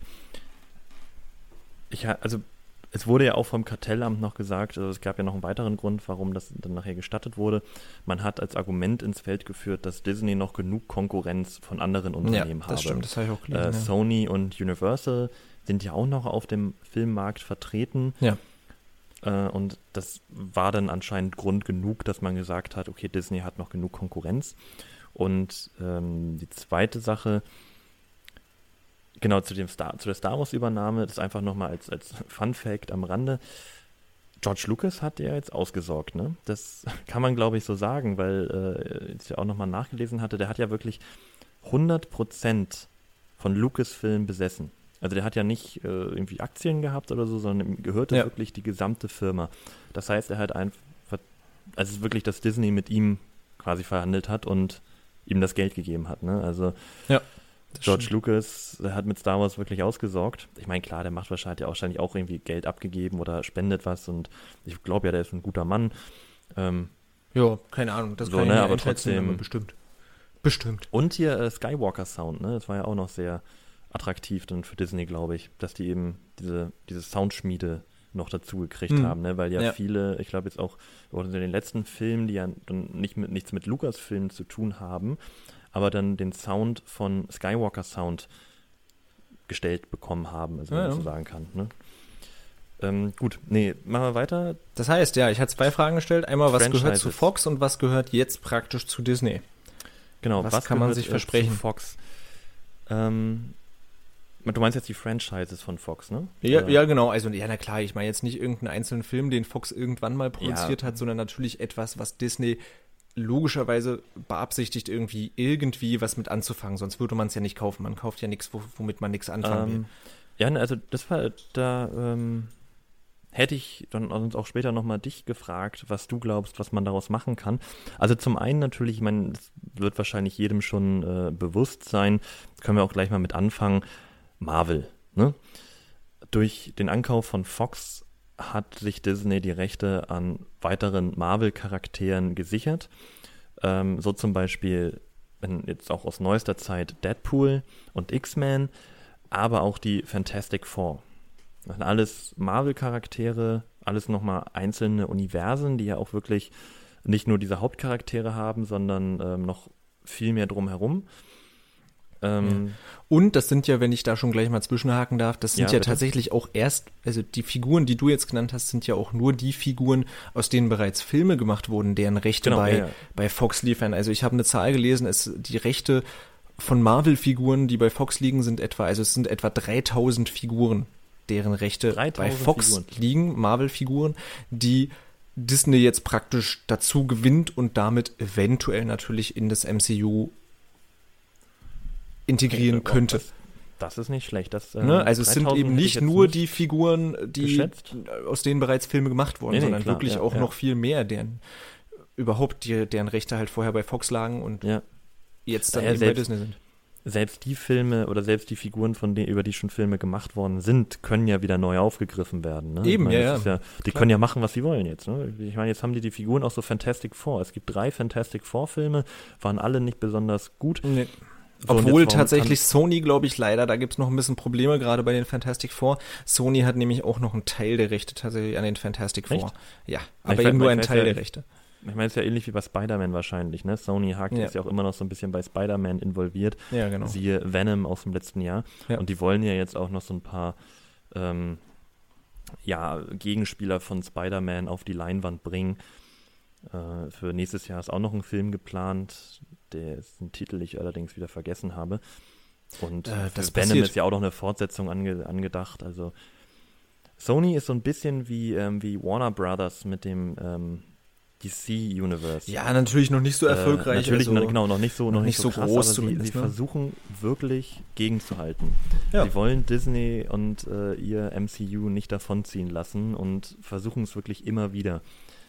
Äh, Warner Brothers hat, glaube ich, da noch bessere Karten, weil sie ja wirklich das gesamte DC-Universum äh, zur Verfügung haben. Sony ja. hat jetzt nur ein paar Rechte, aber du merkst trotzdem bei Sony, dass sie da ich habe auch gelesen, also die wollten aus dem letzten ähm, Spider-Man hier äh, mit Andrew Garfield, The Amazing Spider-Man 2, da wollten die auch noch anknüpfen. Da wollten die halt auch noch ähm, so Geschichten machen, wahrscheinlich auch noch irgendwelche Origins, Origin Stories und sowas. Ähm, also, ich meine, insofern kann man denn das Argument verstehen, dann mit dieser, was man meinte, so hier Disney hat noch Konkurrenz von Sony und Universal. Die geben sich nicht geschlagen. Ne? Ich meine, die versuchen. Ja, gut, das werden sie sicherlich nicht machen, aber man muss natürlich immer die größten Ausmaße sich anschauen. Ne? Ja, klar, ja, ja, ja natürlich. Genau. Äh, gut, machen wir mit ähm, Franchises weiter. Äh, ich habe auch gleich noch vorweg oder ach nee, warte mal, ich gucke mal auf die Uhr, ja. Bevor ich mit dem Franchise anfange, machen wir hier wieder einen äh, kleinen Cliffhanger und äh, gehen noch mal kurz in die Werbung und dann geht's gleich weiter, ne? Machen wir ja, klar, super gerne. So, da sind wir wieder. Und äh, es geht weiter mit den versprochenen Franchises und allen voran oder gleich vorweg ein besonders großes. Ja. Alien. Mhm. Und was man dann auch noch gleich im gleichen Atemzug auch erwähnen kann, Predator und natürlich Alien, Alien vs. Predator. Ja. Äh, Alien hatte jetzt auch so ein, so ein, ja, so ein bisschen so ein, wie soll man sagen, so ein naja, Reboot des Franchises erlebt und äh, ne, mit den Prometheus, oder Prometheus 1 und der zweite hieß ja dann äh, Alien Covenant. Co ja, ja, Covenant. Covenant. Hm. War ja quasi ein Prometheus 2. Ähm, ja. Glaubst du, Disney macht da weiter? Ich meine, da ist ja, ist ja auch schon was angekündigt. Ja, genau. Also, man, man, wollte ja ursprünglich auch dann auch mhm. noch wirklich diese, die ganze Ursprungsgeschichte der Aliens und so weiter beleuchten und so. Und ne? glaubst du, Disney sieht da noch weiter Potenzial und glaubst du, dass das Alien auch, äh, ich sag mal, verniedlicht, also das ist vielleicht auch eine interessante Frage, aber glaubst du auch, dass Alien wird irgendwie verniedlicht? Also Insofern, als das ist halt so, ich meine, so sowas wie auch Star Wars, das ist einfach alles so ein bisschen auch düstere Sachen, so, so ein Disney-Touch erhalten und auf einmal auch in dem nächsten Disney-Store äh, hängen oder im Disneyland vertreten sind oder so. Weißt du, was ich meine? Also ich meine, klar, da, da, da, da kommen wir praktisch drauf, was fängt jetzt äh, Disney mit dieser Verantwortung an. Das geht ja genau in diese Richtung sozusagen. Mhm. Aber erstmal zu der Frage, ob sie überhaupt was damit machen werden. Kurz gesagt, ja, es ist ja sogar schon bestätigt, dass Ridley Scott neue Filme macht. Und da die mhm. noch nicht richtig produziert sind, muss das jetzt mit Disney geschehen. Da ja. die Rechte jetzt nochmal da liegen und gut ist. Also insofern eindeutige Frage, ja, es wird definitiv etwas kommen. Was das natürlich genau wird, genau da, da ist natürlich die Sorge, der Aufschrei groß sozusagen direkt von Disney produziert, hat es noch keinen einzigen äh, Erwachsenenfilm mit R-Rating bisher gegeben. Mhm. Das heißt, gerade ein Alien-Film, der natürlich von einer gewissen Brutalität auch lebt, und das wollen die Fans natürlich auch sehen, will auch ich sehen bei diesen Filmen, besteht natürlich eine eventuell berechtigte Sorge, auch wenn natürlich die Disney-Chefs eigentlich bisher gesagt haben, alle Fox-Inhalte, die für Erwachsene sind, sollen auch für Erwachsene bleiben. Was das ja. natürlich konkret heißt, wird dann die Zukunft zeigen, aber das ist schon mal vorweggegriffen auf jeden Fall eine Sorge, die man natürlich bei diesem Deal sehen kann. Ich, ich erinnere mich ja auch an, an erinnere mich an Bilder dann von der, äh, von der Star Wars-Übernahme, die Darth Vader und Co. mit äh, Disneys Figuren gezeigt hat, ne, mit Mickey und Donald und so, die dann um Darth Vader herumgetanzt sind und so weiter und so fort, wo halt auch, ich meine, Disney, äh, Star Wars war nie so sehr düster und so sehr, war, war ja auch nie R-Rating oder sonst irgendwas, ähm, hatte ja auch immer so ein bisschen eher von, was von einem Märchen und so weiter, ne, äh, dass halt trotzdem selbst da schon manche Leute Angst hatten, dass jetzt sowas wie Star Wars äh, auf einmal so ein, so ein Disney-Touch erhält, ne? So dieses, so auf einmal so Cartoon und hier lustig und irgendwie wir haben uns alle lieb und so weiter. Wobei, auf der, also ich meine, das ist meiner Meinung nach relativ schnell verklungen und man muss dazu ja auch sagen, dass Disney nicht immer, ähm, dass das nicht immer tut. Also ich meine, ganz, ich meine, Fluch der Karibik ist das beste Beispiel dafür, oder? Ja, das, das, heißt, Disney was halt würdest du jetzt für Schlüsse auch daraus ziehen, wenn du sagst, okay, die hatten Sorge bei Star Wars, dass jetzt äh, Luke gegen Mickey Mouse kämpft oder was weiß ich. Hm. Ähm, ne, ich, ich und glaube, das ist ja nun nicht passiert, sondern es ist ja eigentlich auf so einem Erwachsenen-Level, zumindest egal wie gut die Filme jetzt sind oder nicht, zumindest aber auf so einem Level geblieben. Ja, ja. Insofern würdest du sagen, die Befürchtung ist nicht gerechtfertigt. Äh, ich würde es, ich glaube ich, noch ein bisschen, ich würde es noch trennen und würde sagen, die Filme also bei den Filmen muss man nichts befürchten. Ich glaube tatsächlich, die Filme, oder wenn man sagt, man möchte jetzt kein, es wird kein, ähm, keine Verniedlichung von R-Rating-Filmen geben, dann wird es das auch nicht. Also sowas wie Alien wird dann weiter brutal bleiben. Ich würde allerdings das Merchandise davon trennen. Und da bin ich mir noch nicht ganz sicher, ob es nicht trotzdem irgendwann ein Plüsch-Alien zu kaufen gibt von ja, Disney. Das wird, also ich habe mich ehrlich gesagt ähm, noch nicht erkundigt, aber ich würde mal behaupten, das gibt es auch bestimmt jetzt schon. Ja, okay, das gibt es auch jetzt schon als wirklich so eher als Gag, auch für Erwachsene, aber auch so durchaus im Disney Store, dass da auf einmal so ein Plüsch-Alien hängt. Weil ich meine, da hängt ja dann auch so ähm, ein Plüsch, irgendwas von Fluch der Karibik oder eigentlich irgendwie so Figuren, die dann nicht so um den, die nicht wirklich so zum Knuddeln sind und werden dann auch von Kindern geliebt, die die Filme eigentlich noch gar nicht gucken sollten, wenn man dann auf, auf das Alter guckt und so weiter. Und ähm, ich, weil ich kann mir, ich würde es halt voneinander trennen. Ich kann mir vorstellen, dass eben Fox oder Disney lässt dann Fox noch machen oder halt ne, sagt halt, was Sache ist, aber Fox steht ja immer noch mit dem Namen da und ähm, dass die Filme halt so werden, wie sie werden aber ja. Disney sich eben sehr viel Merchandise-Rechte rausnimmt, weißt du? Dass sie halt sehr viel dann da nochmal draufpacken. Das kann ich mir durchaus vorstellen, weil sonst wäre es nicht Disney, wenn die nicht auch für ihre Parks und Attraktionen und was weiß ich nicht alles.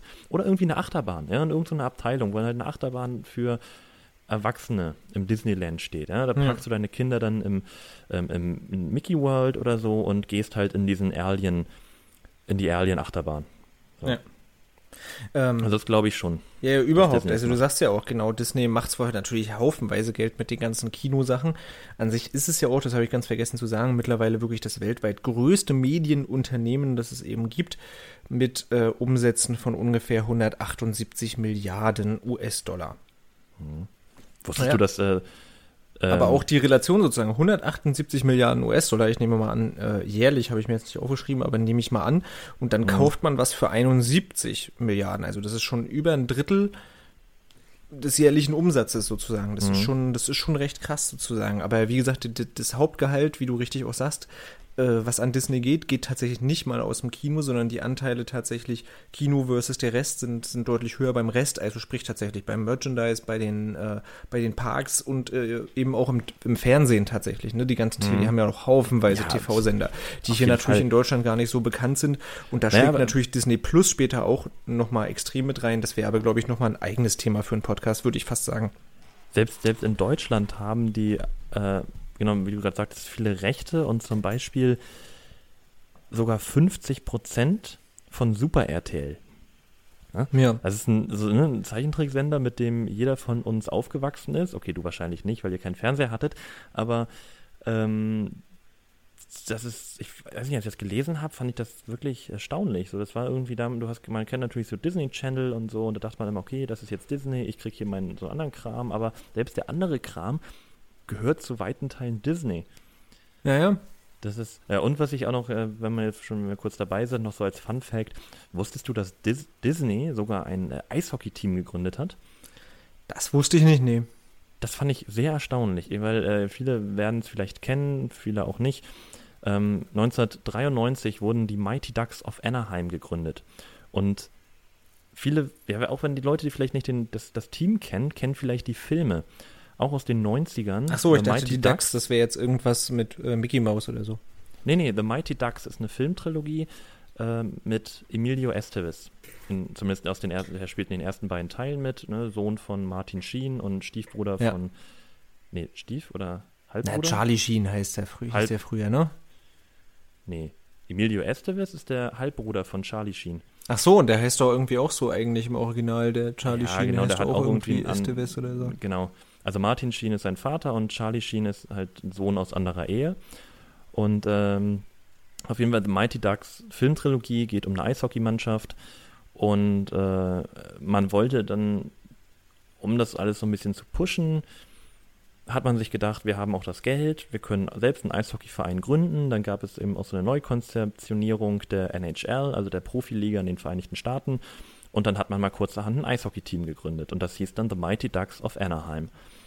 Und äh, das fand ich ziemlich krass, vor allem weil man auch da wieder nicht mal unbedingt nur auf das Sportliche geguckt hat, sondern auch gesagt hat, okay, ne, wir haben jetzt hier Geld und dann lass uns doch unseren Film mal ein bisschen promoten, indem wir einfach ein Team gründen. Ne? Und dadurch hat man sich eben so ein, so ein Wechselspiel erhofft. Das, in den 96 kam dann auch noch eine Zeichentrickserie dazu.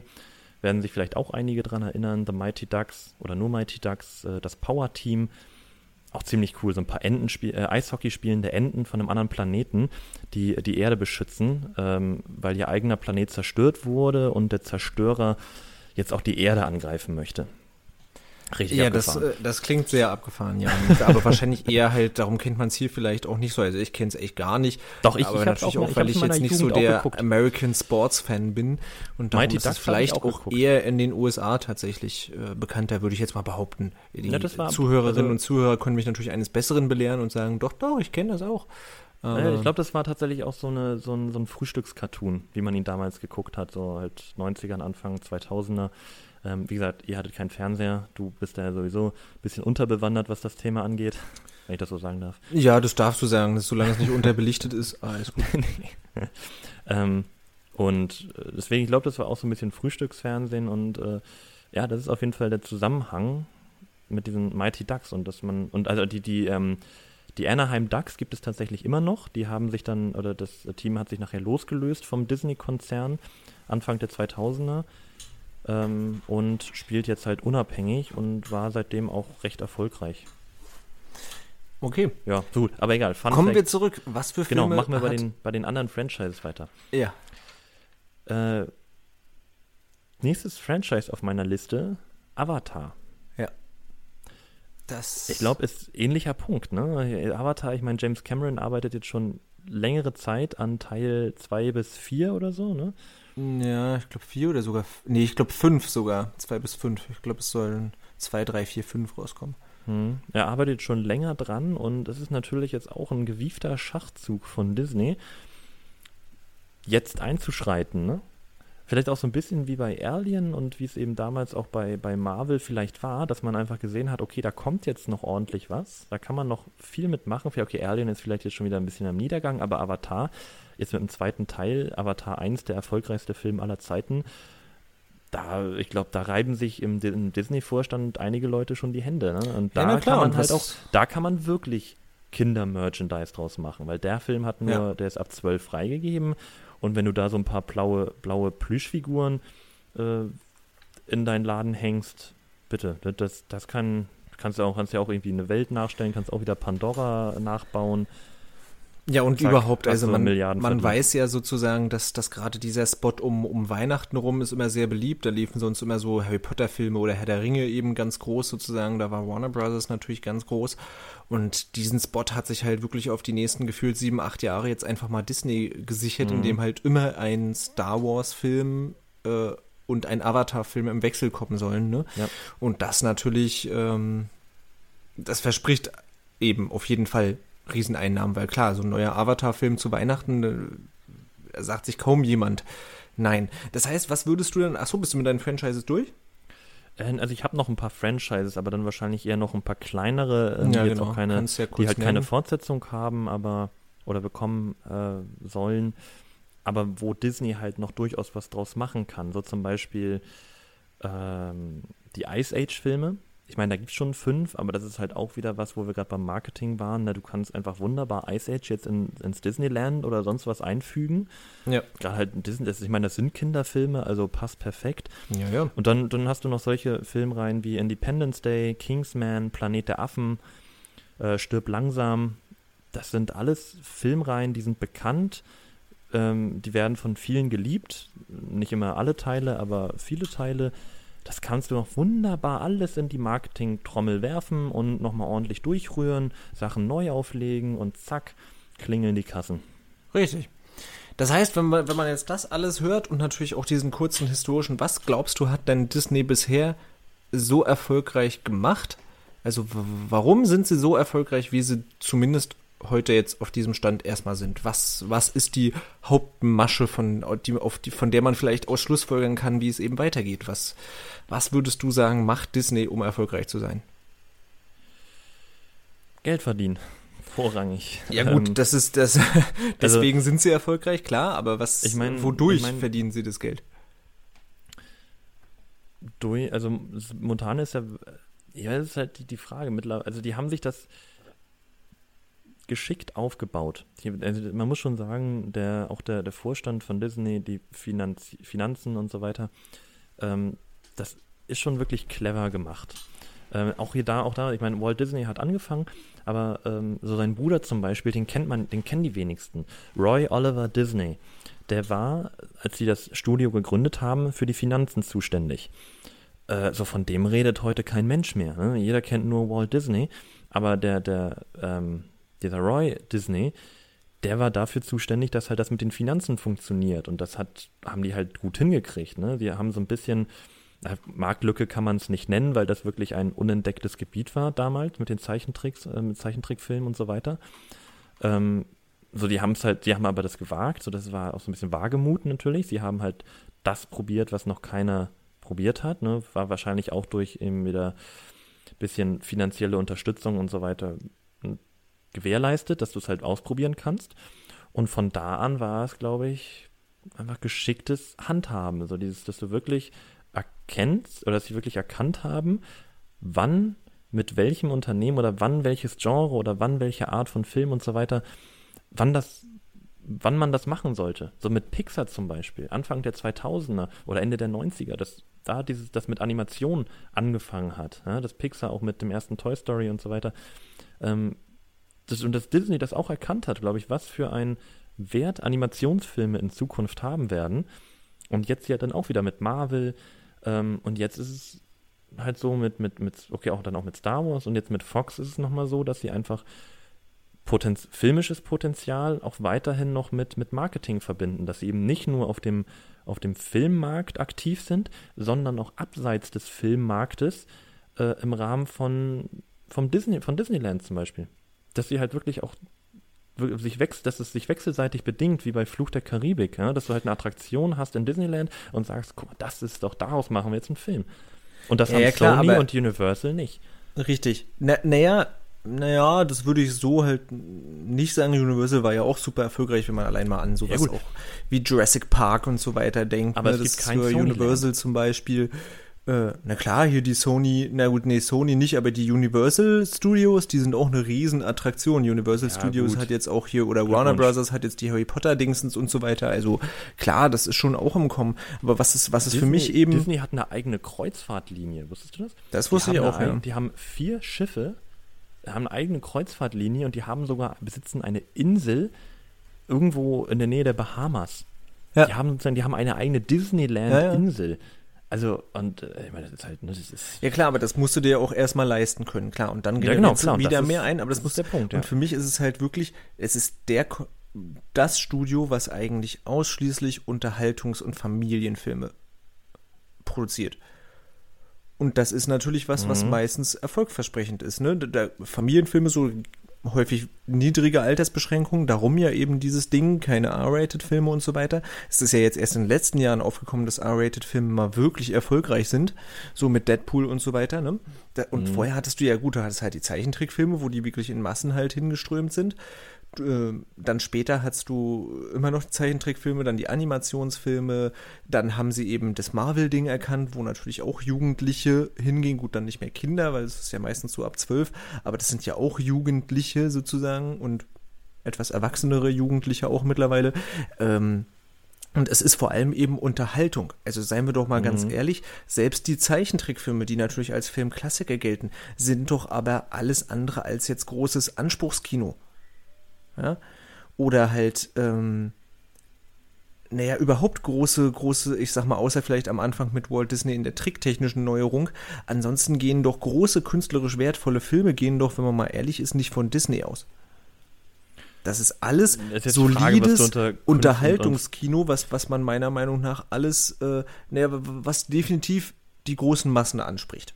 Ja, ja, das klar, ist nichts meine, Neues, Innovatives, das ist eigentlich, das kennt man eigentlich mhm. alles schon, aber es macht halt immer wieder Spaß. Mm, ja, ich meine, nichts Neues, Innovatives, aber ich meine, zum Beispiel mit, mit Pixar, das war schon innovativ dass Disney da so auf Naja, das hat Pixar gemacht und so wie es zumindest ja, klar, klingt, genau. hatten die am Anfang eine Koproduktion mit Pixar, die das angeleiert haben. Und als es erfolgreich war, haben sie gesagt, okay, jetzt integrieren das, wir sie komplett. Ja, genau, das ist ja aber auch nochmal, eine, eine glaube ich, dann eine, eine Sache dass Disney immer diesen Schein wahrt. Also dass, dass Disney sich halt, dass Disney es immer schafft, seinen Namen irgendwo vorzuschieben. Vielleicht im Nachhinein, aber vielleicht in dem Moment. Ich glaube, das, ist ein wirklich geschicktes ähm, Wirtschaften oder auch geschicktes ähm, Publicity-Vorgehen von Disney, dass sie so allgegenwärtig erschienen und jetzt mittlerweile erscheinen, aber auch so, dass das mit Pixar und so weiter, dass die halt immer irgendwie dich so irgendwo so irgendwo so reingerätschen, weißt du, immer so mitspielen und sich dann halt auch ja, also dabei sind, natürlich aktiv dabei sind, aber auch immer irgendwie schaffen, ihren Namen mit vorne raufzusetzen und dann halt weiter so verdienen, auch eben dann wieder ähm, nebenbei und so weiter. Und irgendwann kaufen sie den Laden. Und dann steht nur noch der Name da.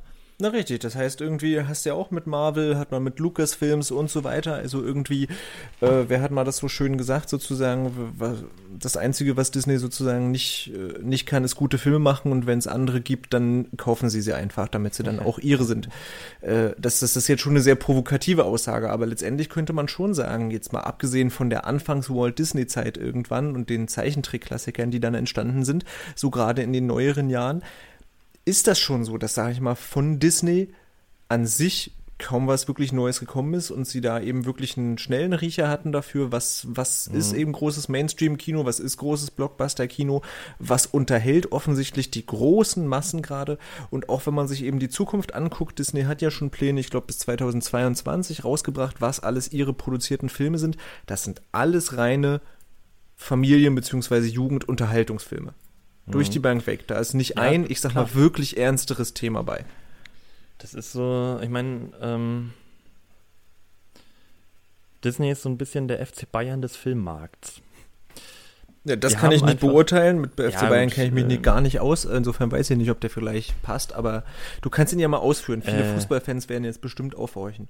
Ja, genau. Das, sind, das ist jetzt so eine, so eine Sportreferenz. Genau, das ist so ein Sagen, äh, so, ein, so ein Spruch. Ich glaube, den kennt Jäger. Jeder, man kann es auch auf andere Teams beziehen. Ja, es ist ja nicht immer nur der FC Bayern zum Beispiel im, im Baseball, ja, in der US-amerikanischen Profiliga, die New York Yankees oder die Boston Red Sox. Es gibt immer Vereine, die durch auch durch Erfolge und vernünftig oder geschicktes Wirtschaften letztendlich sich alles kaufen, was sie haben wollen. So, ne? Und das hat auch, auch der FC Bayern. Ähm, da geht wirklich, das geht Hand in Hand. Erfolge, die bringen Geld und wenn du dann geschickt wirtschaftest oder jemanden an der Spitze hat, der weiß, wie er mit diesem Geld umzugehen hat und es nicht einfach nur ausgibt, dann hast du auf lange Sicht finanziellen Erfolg und kannst dir halt Dinge kaufen, die sich andere jetzt nicht kaufen können. Und so ist es, wie gesagt, äh, Bayern, Yankees, die kaufen sich dann, die haben halt das Geld und kaufen sich die Spieler.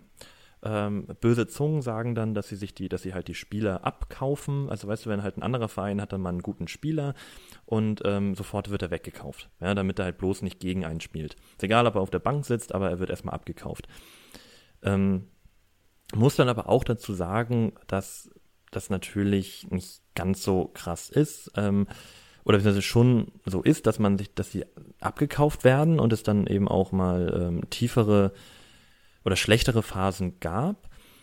Aber jetzt aktuell, in beiden Beispielen, ist es auch so, dass man trotzdem guten Sport zeigt. Ne? So dass halt, weißt du, du hast das Geld, du kannst dir Dinge kaufen, aber du bietest trotzdem was. Und so ist es bei Disney ja momentan auch. Ne? Die haben geschickt gewirtschaftet, kaufen sich Franchises, aber sie bieten auch etwas. Und das ist dann, wie ja, also ich meine, Unterhaltungskino, aber das ist halt das, was dann ähm, die Masse so sehen möchte. Genau, ne? ich wollte gerade sagen, das ist jetzt aber genau vielleicht ein Unterschied, wo der, ich meine, Bayern, ich kenne mich jetzt überhaupt nicht aus, aber die erzählen ja auch Erfolge, also die spielen ja wirklich guten Fußball, die spielen ja ho hoherklassig ja, genau. und so weiter.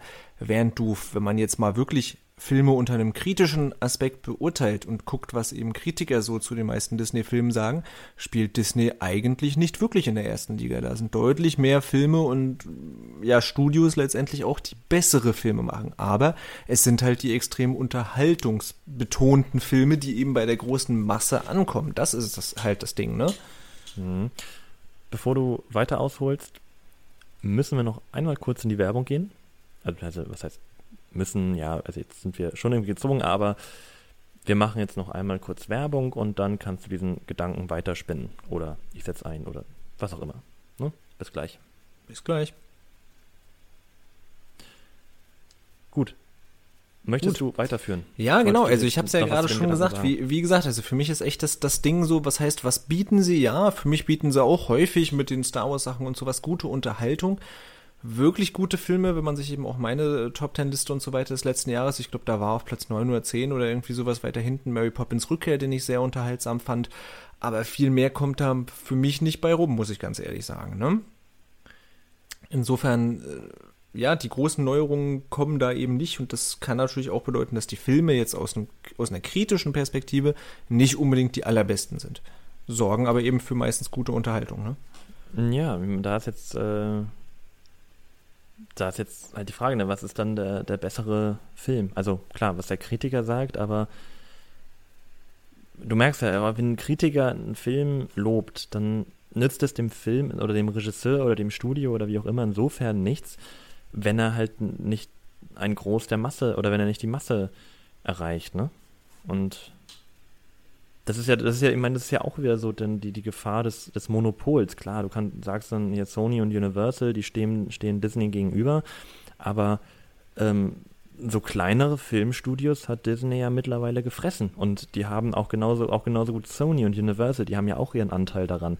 Klar, das ist, ist kein Monopol, aber trotzdem ist es ja mittlerweile äh, sind es ja mittlerweile ähm, nahezu Mafiosi-Verhältnisse auf dem Filmmarkt. Ja, na, da kommen wir jetzt, das ist auch eigentlich mal eine, auch mal eine These, die man jetzt so mal reinwerfen kann. Ja, das ist ne, ja jetzt eine schöne Überleitung, weil wir genau. haben ja jetzt gerade praktisch geklärt, wie Disney überhaupt so stark werden konnte. Was sind so mhm. unsere Meinungen? Du sagst, es ist vor allem gutes Marketing. Ich sage, es ist vor allem ein gutes Gespür für äh, was unterhaltend ist, ja, dass man und da Abzocke. eben einfach drauf setzt. Ja, genau, und, und Abzocke, ja, na klar. Äh, das heißt, welche Auswirkungen, welche Sorgen hat man dann jetzt, wenn Disney wirklich so stark wird? Warum? Eigentlich könnte man ja sagen, oh, das ist doch geil. Ich kann jetzt noch 3000 Superhelden mehr im MCU sehen und mich dann noch krasser reindenken und eigentlich ist das doch auch cool, jetzt Avatar auch noch da mit drin sozusagen, dann hat ein Konzern sozusagen einfach den Überblick über dieses, über das Unterhaltungskino sozusagen und offensichtlich ist das ja auch das, was, was die große Masse sehen will, könnte man doch eigentlich sagen, ist doch alles cool. Warum tut das aber ein Großteil und vor allem alle, die oder fast alle, die wirklich in der Filmbranche tätig sind, nicht? Was könnten dafür Sorgen sein? Ich glaube, äh, erstens hat man Angst davor, dass Disney einfach zu mächtig wird, jetzt auch mal abgesehen von Monopol und so. Aber selbst jetzt ist ja, Disney. Also klar, finanziell ist klar, dann genau. man so Monopol und so weiter, aber genau. wir meinen, wir, wir, wir, gehen ja jetzt von einem künstlerischen Standpunkt aus, ne?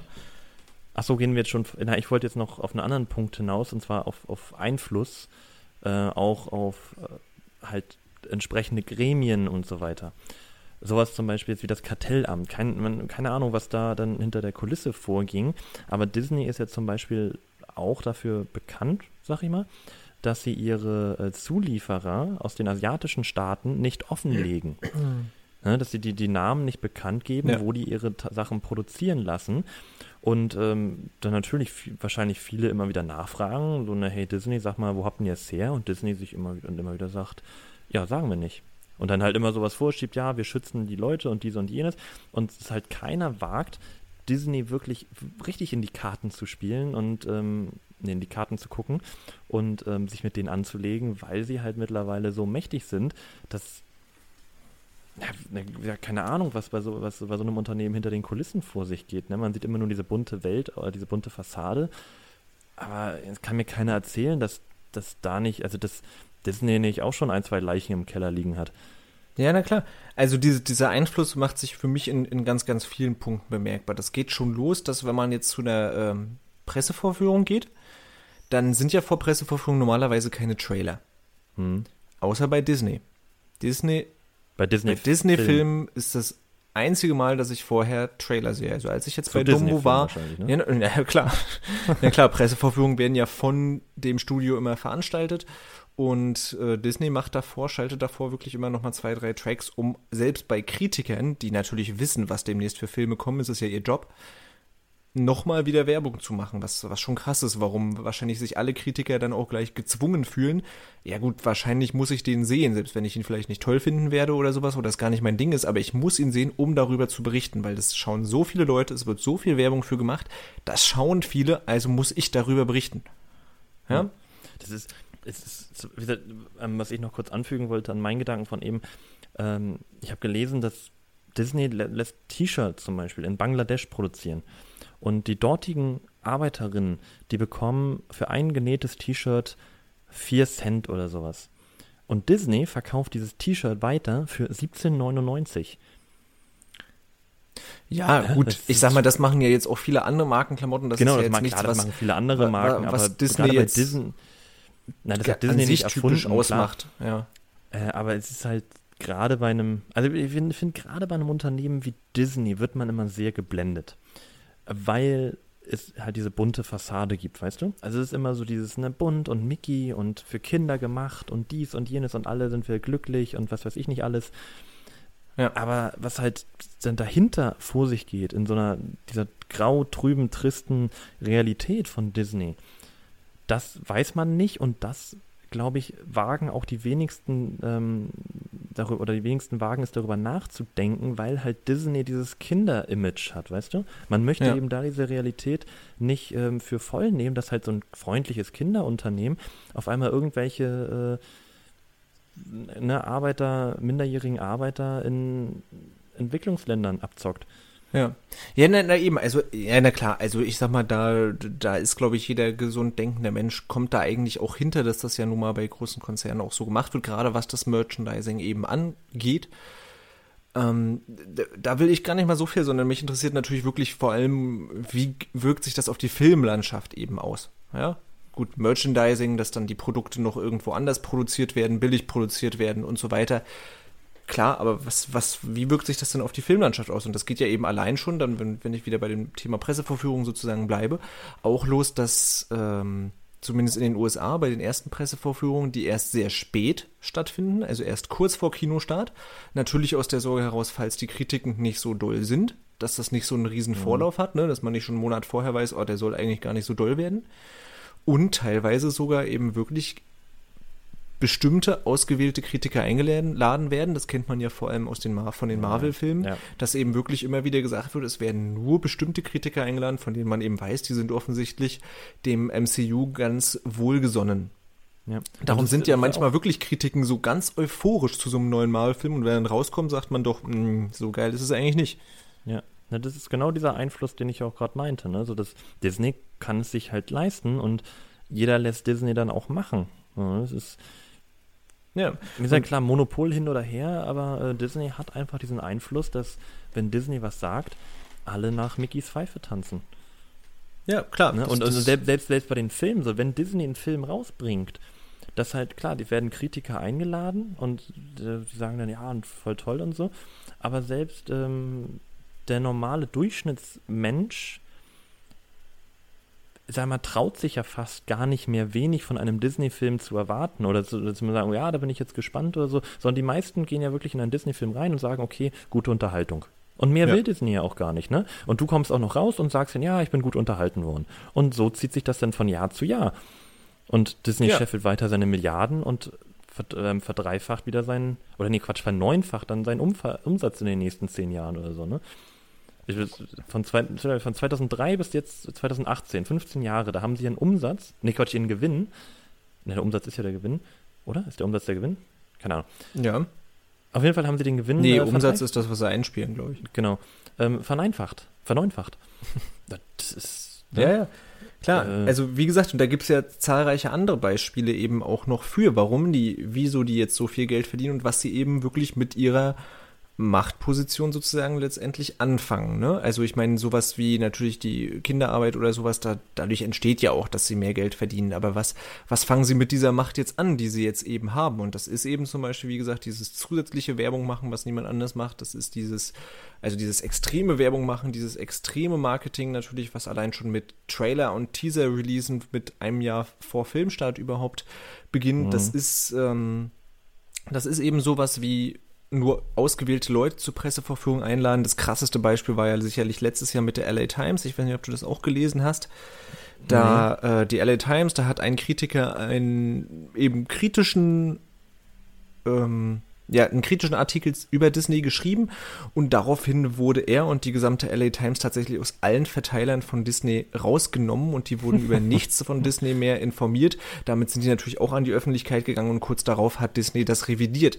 Aber das zeigt ja mal an sich, gut, haben sie dann revidiert, weil natürlich das ja, ja. dann schlechte Publicity und so weiter ist, aber das zeigt ja, in welcher Denke Disney an sich erstmal drinsteckt ja, und ja. welchen Einfluss sie versuchen zu nehmen. Das hat da jetzt nicht langfristig zumindest geklappt, aber an sich, die, die Intention ist ja eben schon krass. Und äh, das geht eben auch so weit. Normalerweise, wenn man sich jetzt auch anguckt, welche Bedingungen stellt Disney also an, an Kinobetreiber, weil ist ja klar, jedes Kino will irgendwie einen Disney zeigen, Film zeigen, weil, also als Kinobetreiber, ne, klar, will man das ja zeigen, weil eben die, ähm, ja, weil das hohe Einnahmen einfach verspricht, ne, muss man ja von ausgehen mhm. vom neuen Star Wars oder vom neuen Marvel-Film und so weiter. Und normalerweise sind die Einnahmen, die dann an das Studio direkt gehen, ungefähr 50 Prozent. Also 50 Prozent ungefähr jedes Kinotickets geht an das Studio. Ja, und eben nicht, bleibt mhm. nicht im Kino, sondern geht eben an das Studio. Äh, Disney hat bisher immer so 55 bis 60 Prozent verlangt, was auch schon mal höher ist, und hat das eben seit dem letzten Jahr, seit 2018 sogar nochmal erhöht auf 65 Prozent. 65 Prozent ist Standard, also etwa 50 Prozent über dem, was normale Studios eigentlich verlangen dafür, dass ihr Film gezeigt werden kann. Und sie legen sogar noch eine Schippe drauf. Sie verlangen von den Kinos, dass ihr Film, also die großen Filme, die großen Star Wars Filme und auch die großen MCU Filme, mindestens vier Wochen im Kino gezeigt werden müssen. Ja, also die Kinos dürfen nicht selbst entscheiden, wie lange sie es zeigen. Also länger geht natürlich immer klar, aber mindestens vier Wochen sollten sie das nicht tun, müssen sogar 70 Prozent der Einnahmen an Disney gehen. Das ist ja nicht schlecht. Und, und das ist sowas, finde ich, halt das hört man auch nicht so häufig sozusagen, nee. aber das ist, das ist schon eine krasse, krasse Marke halt, ne? Ja, Disney hat auch die Position, ne, um das dann zu verlangen, weil das ist auch dann wieder ein Punkt, mit, der auf die Franchises bezogen ist. Ne? Wenn du dann auch so ein Franchise aufbaust und so einen Hype generierst, dann kannst du das natürlich auch von den Leuten verlangen, ne? Also von, auch von den Kinos dann, ne? Wenn du halt, ich meine, der letzte Avengers, ne? Welches, wenn ja. jedes Kino, das diesen Film nicht gezeigt hätte, hätte sich wahrscheinlich, keine Ahnung, Jahresumsatz äh, in den Wind geschossen. Ja, und es ist ja vor allem nicht nur, nicht nur das Entgehen lassen sozusagen, dass man wahrscheinlich viel verdient, wenn man eben einen Disney-Film zeigt, sondern es ist ja sogar auch noch, wenn dann ein Disney-Film in den anderen Kinos anläuft, dann hast du ja selbst auch keine Besucher mehr, weil alle halt in dem Disney-Film sind und nicht die Filme sehen, die du halt zeigst sozusagen. Ja. Ne? Also es ist nicht nur das Entgehen lassen, sondern du weißt genau, in der Woche, wenn Avengers Endgame startet, starten wahrscheinlich keine anderen Filme, die du jetzt groß anbieten kannst und damit wirklich Geld verdienen willst, weil alle in Avengers Endgame rennen. Ja, ja, genau. Ne? Insofern ist das schon für gerade für kleinere Kinos, ich meine, klar, die Multiplex-Kinos und so weiter, die großen zeigen es natürlich sowieso, die haben ja auch die Seele, um sagen zu können, ne, gut, wenn ich jetzt äh, wie im Cinemax in Berlin oder sowas 16 Säle habe und ich soll einen Film vier Wochen zeigen, okay, geschenkt, kann ich ja im Notfall in einem kleinen Saal zeigen. Aber mhm. ein kleineres Kino mit nur, vielleicht sogar nur zwei Sälen oder sowas, und dann sollst du einen Film wirklich vier Wochen lang zeigen, das, das, das nimmt dir ja auch unglaublich viel Flexibilität. Ja, auf jeden Fall. Klar, ich meine, das ist dann ähm ich meine, kleine Kinos, unabhängige Kinos, die haben es nicht leicht, ne? Ich meine, und äh, Disney macht es denen dann auch nicht einfacher. Also die haben es halt so schon nicht leicht. Äh, hat, ich meine, hatten wir ja, glaube ich, auch mal in einer anderen Folge besprochen mit den Streamingdiensten und so, ne? Kinokultur. Oder das war ja auch, äh, genau, das, wer hatte, nee, wer war das nochmal? Steven Spielberg, der das gesagt, der gesagt hat, dass Netflix-Filme und so nicht äh, für Oscars nominiert ja, werden sollten. ich glaube, es war Spielberg. Ne? Ja. Genau, wegen Kinokultur und so weiter. Und klar, die Kinokultur an sich und die kleinen Kinos haben halt, die haben es wirklich schwer im Zeitalter von Streaming-Anbietern und im Zeitalter von ähm, solchen Machtunternehmen wie Disney, die dir einfach mal sagen können, was du tun sollst. Ne? Und wenn du nicht mitspielst, dann, weil dann wirst du einfach Opfer, ein Opfer der, der ausbleibenden Masse. Ne? Ja, und das ist ja genau diese Monopolisierung, weil durch so ein genau. Monopol, genau. durch genau diesen Einfluss, wird das ja sogar immer noch extremer. Ne? Das heißt, wenn dann diese Disney-Filme auch noch in den kleineren Kinos gezeigt werden, weil sie es dann eben doch machen, dann gucken wieder alle nur diese Disney-Filme und gehen dann in den Nachfolger und so weiter. Das heißt, das ist ja so eine, so eine Kette, die, die sich sozusagen unendlich fortsetzt. Ne? Das wird ja mhm. dadurch, dadurch eben immer schlimmer. Es ist ja nicht, nicht abzusehen, dass, dass sowas eben dass sowas eben endet und das ist eben die größte Sorge, die, glaube ich, alle haben, wenn Disney jetzt dieses hat, dass es eben deutlich weniger Vielfalt in der Kinolandschaft geben wird, mhm. weil eben ein Studio alles produziert ja, und alles ja. in diesem Unterhaltungseinheitsbrei, wie es nun mal größtenteils bei Disney ist. Das kann man eben mögen und sich auch immer noch gut unterhalten fühlen und so weiter, aber es ist es ist ein Unterhaltungsbrei, ne? Die funktionieren alle nach dem gleichen Muster und so weiter. Ähm, und eben deutlich weniger Vielfalt. Also das ist ja auch überhaupt schon jetzt schon ein Phänomen, dass eben die sogenannten Mid-Budget-Produktionen, also die so, ja, so ein mittleres Budget eben haben, die jetzt nicht Low-Budget sind, aber jetzt eben auch nicht ein großes Blockbuster-Budget haben, die gibt mhm. es schon deutlich weniger und das wird eben immer extremer. Ja, diese, ja. das wird immer extremer, dass es nur noch Blockbuster-Kino und dann richtiges Low-Budget-Kino halt gibt, was dann irgendwo auf Festivals zu sehen ist und was weiß ich, ne? Auf jeden Fall. Ich, ich finde auch mittlerweile sieht man das so ein bisschen der der Liste der erfolgreichsten Filme aller Zeiten an. Ich finde, das ist keine Liste mehr, die also, sonderlich repräsentant für die Filmgeschichte steht oder sagen wir auf das Großteil der Filmgeschichte bezogen, sondern es ist eine Liste, die, die das Kinobild der letzten zehn Jahre wiedergibt. Weißt ja. du, ich, ich finde, klar, du hast Platz 1 Avatar, dann nochmal so ein Titanic, aber ansonsten hast du dreimal äh, Age, of, äh, Mann, ich bin immer bei Age of Ultron, aber das ist ja nur der eine Teil, immer ähm, dreimal Avengers, ja. einmal Black Panther, du hast da auch noch Fast and Furious 7 mit bei und so.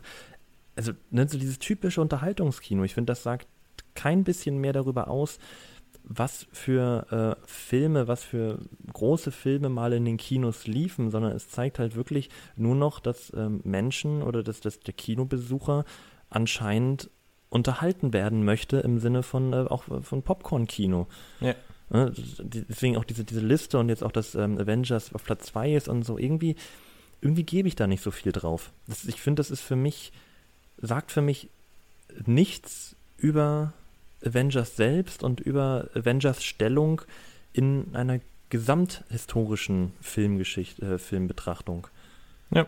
Also würdest du sozusagen mitgehen da, dass das zumindest von Seiten Disney keine Vielfalt auf dem Filmmarkt zu erwarten ist. Also ich, ich bin da voll hinter sozusagen Disney-Filme. Es gibt welche, die finde ich ganz unterhaltsam so. Ich mochte Star Wars Episode 7 ganz gerne, fühle mich auch von einigen MCU-Filmen durchaus manchmal angesprochen. Die finde ich dann unterhaltsam, gehe ich raus, mhm. hatte eine gute Zeit. Aber das war es auch schon. Also die Filme, über die ich wirklich rede, die bei mir wirklich im Kopf bleiben, das sind eben nicht die Disney-Filme und erst recht nicht die, das glaube ich eben auch in über die man so in, in längerer Zeit wirklich reden reden wird, ne? So wie, wie halt ein Star Wars Originalfilm oder sowas, ne? Da wird man wahrscheinlich nicht so lange drüber reden oder wird man erst über den redet man so lange über Star Wars 7 jetzt vielleicht nicht oder über Avengers Endgame oder irgendwie sowas, ja, ne? Ja. Ähm, bevor ich dazu meine Gedanken äußere, machen wir noch einmal kurz Werbung und dann kommen wir auch schon zu ja, zum letzten, zu den letzten Sätzen, würde ich sagen, ne? Oder da hatten wir noch was anderes auf dem Plan. Ähm, ja, so langsam, ne? Ja, genau. Also auf jeden Fall machen wir jetzt noch einmal kurz Werbung und dann äh, ne, nähern wir uns so langsam dem Ende. Jo. Na dann. Gut. Äh, wir hatten gerade von Disney und ähm, dem Blockbuster-Kino gesprochen. Und ich glaube, also ich finde, dass Disney immer noch am meisten hermacht in seinen, in den Filmen, äh, für die sie be wirklich bekannt sind. Das sind ähm, Zeichentrick- und Animationsfilme. Ich finde, also, ne, wenn man sich eben auch die letzten Animationsfilme anguckt und so, und ich finde, das sind dann die Filme, die dann auch die Oscars kriegen, für die Disney noch wirklich in Erinnerung bleiben wird. Ja, eben, aber das ist ja jetzt, genau. jetzt heute halt nicht mehr so. Also ich meine ja das, was, was, was Disney jetzt heutzutage macht. Nee, Klar, das. Nee, ich meine ich mein ne? auch das die, die, die Kooperation, ähm, auch hier Walt Disney Animation Studios und Pixar, so hier mit Zoomania, alles steht Kopf und so. Solche Filme meine ich auch. Und ich glaube, dass man sich an die noch auch eher erinnern wird, weil die haben halt auch immer noch diese, diese so eine schöne, so eine Botschaft, ähm, gerade jetzt so die letzten Produktionen. Ähm, so aber natürlich die richtigen Filme, so die dann eben jetzt auch auf Franchises beruhen, MCU, von mir aus auch vielleicht die neuen Star Wars-Filme, ähm, das ist natürlich auch Unterhaltung und das ist so ein, ja, böse Zungen sagen Geldmacherei. Ähm, und ich glaube nicht, dass man im Detail, oder dass man vielleicht, sich vielleicht nicht im Detail daran erinnern wird, aber ich glaube, man wird es in der Gesamtheit behalten, weißt du? Also, dass man, wenn du in 20, 30 Jahren dann wirst du, wird man vom Anfang des Disney-Zeitalters sprechen. So. ja gut, Disney weiß ich so, nicht, aber halt Superheldenfilm, also so, ne? Nein, Vielleicht weißt du noch damals so die ganzen MCU-Filme oder irgendwie sowas, ne? Ja, klar, natürlich, oder so, aber wenn Disney so weitermacht, dann glaube ich schon, dass es eine, eine Disney-Ära wird, was den Filmmarkt angeht. Und dann glaube ich nicht, dass man eben dann, vielleicht ist, oder dass man dann nicht mehr einzelne Filme in Erinnerung behält, so wie vielleicht noch im letzten Jahrhundert, sondern dass man irgendwann nur noch Studios in Erinnerung behält. Weißt du, dass halt, dass die Filme an sich untergehen oder in so einer gesamten, äh, so einer grauen Masse irgendwie verschwinden. Weißt du, dass halt irgendwie, jetzt kommt Disney und vielleicht geht Disney ja irgendwann zugrunde und dann kommt, keine Ahnung, Universal oder sowas. Und dann hast du so eine Universal-Ära. Aber solange sich der Geschmack des Kinobesuchers nicht ändert, wird sich, glaube ich, auch nichts daran ändern, dass man jetzt wieder viel Wert auf Kunstkino legt es muss ja nicht gleich immer super abgefahrenes Kunstkino sein, so, aber naja, also ich, ich denke immer wieder daran, ich meine, es hat natürlich teilweise auch andere Gründe, aber so ein 2001 von Kubrick, der ein absoluter Kunstfilm ist, das war der Film in dem Jahr mit den meisten Kinogängern. Ja, ich, ich glaube, sowas wird es nicht mehr geben. Ne? Also, und da, da fragt man sich ja schon sozusagen, warum ist jetzt dieses reine Unterhaltungskino, warum ist das so groß? Es gibt ja auch, man denke an die Nolan-Filme und so weiter, es kann ja auch Unterhaltung mit Anspruch geben.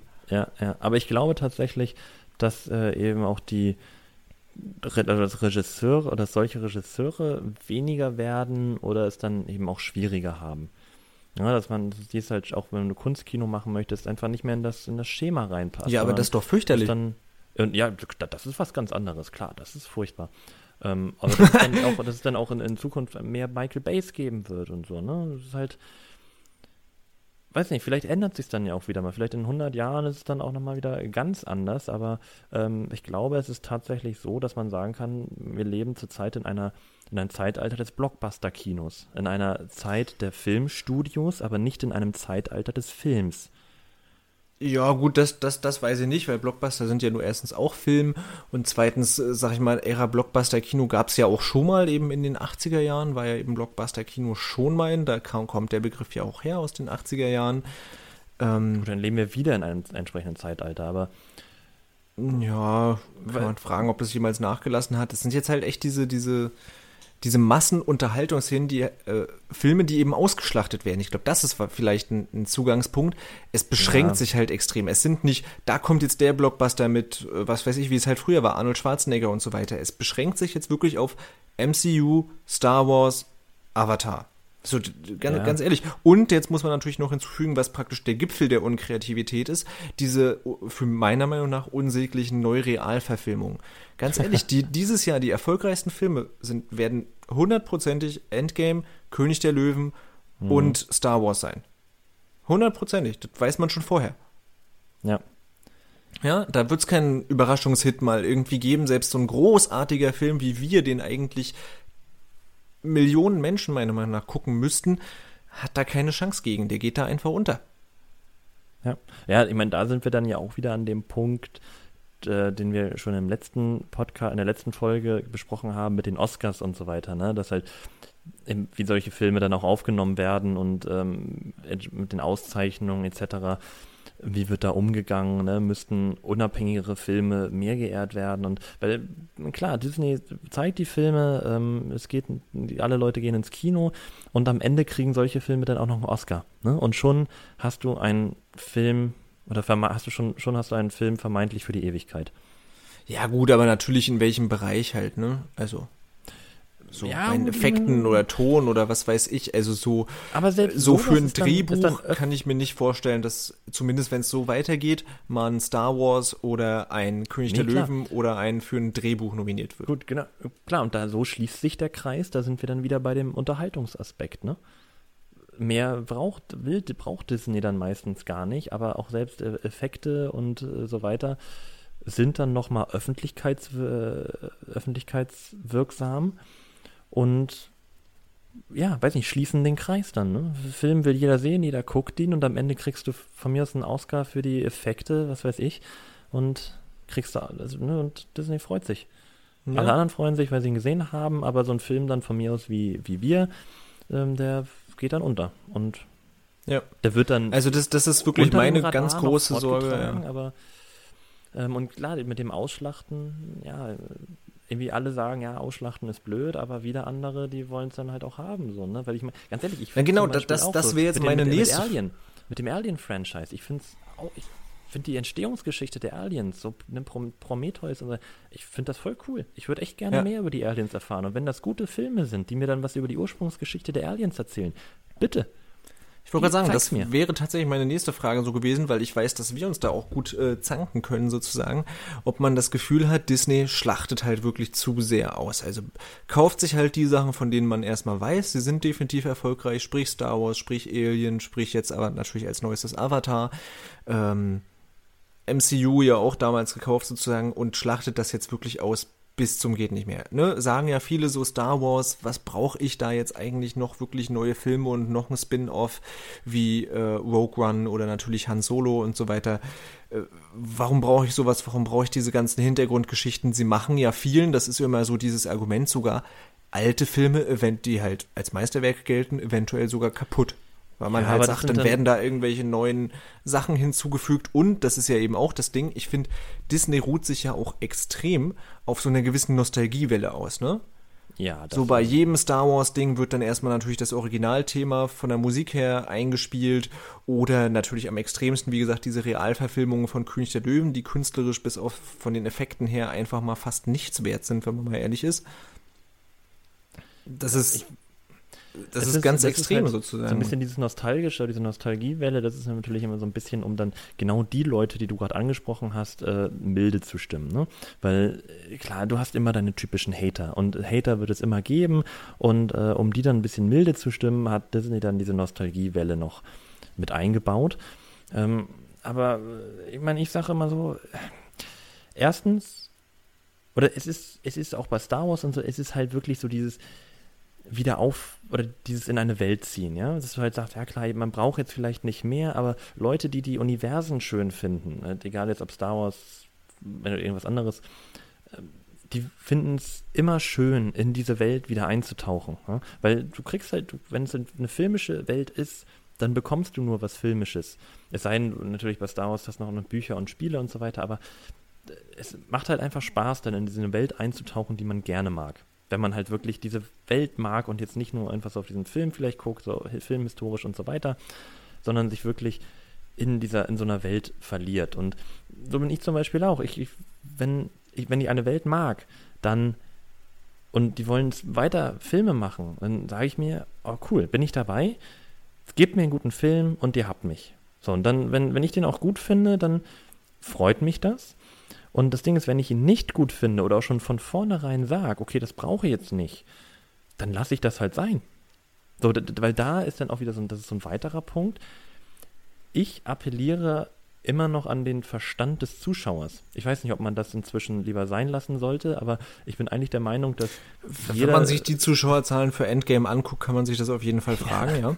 Genau, ich bin der Meinung, dass jeder, ne, ich meine, Kant lässt grüßen, habe, ähm, ähm, äh, traue dich deines, ähm, nee, ähm, oh, was hat er gesagt?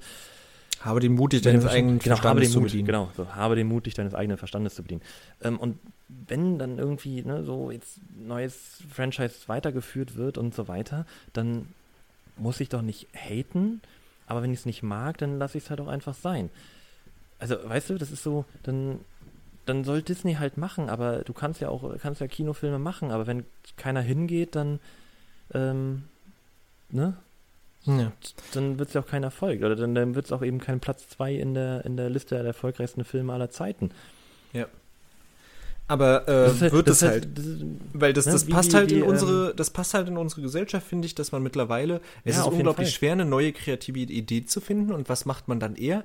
Man baut sich riesige Welten auf, die wie natürlich, die sie in Star Wars, in Avatar, im MCU und so weiter sind, ja, und macht daraus, ich sage ja schon länger, das MCU ist für mich wie eine große Serie im Kino. Ja? ja? Sprich, baut das weiter auf. Man will, wie, wie in einer Serie sozusagen, man will jedes Mal neu und die Geschichte soll weitergehen. Man will immer wieder neu in diese Welt sozusagen und das wird immer weiter ausgeführt sozusagen. Ja. Und dann ist man halt nur unterhalten und man bei einer Serie erwartet man ja auch nicht, dass die neue Folge jetzt auf einmal etwas völlig anderes ist als die Folgen davor. Ist ja völlig klar. Das heißt, von einem neuen Star Wars Film erwarte ich jetzt auch nicht etwas völlig anderes als davor. Das ist ja genau sogar das Konzept. Aber das ist eben schade für Filme, die eventuell etwas Neues versuchen.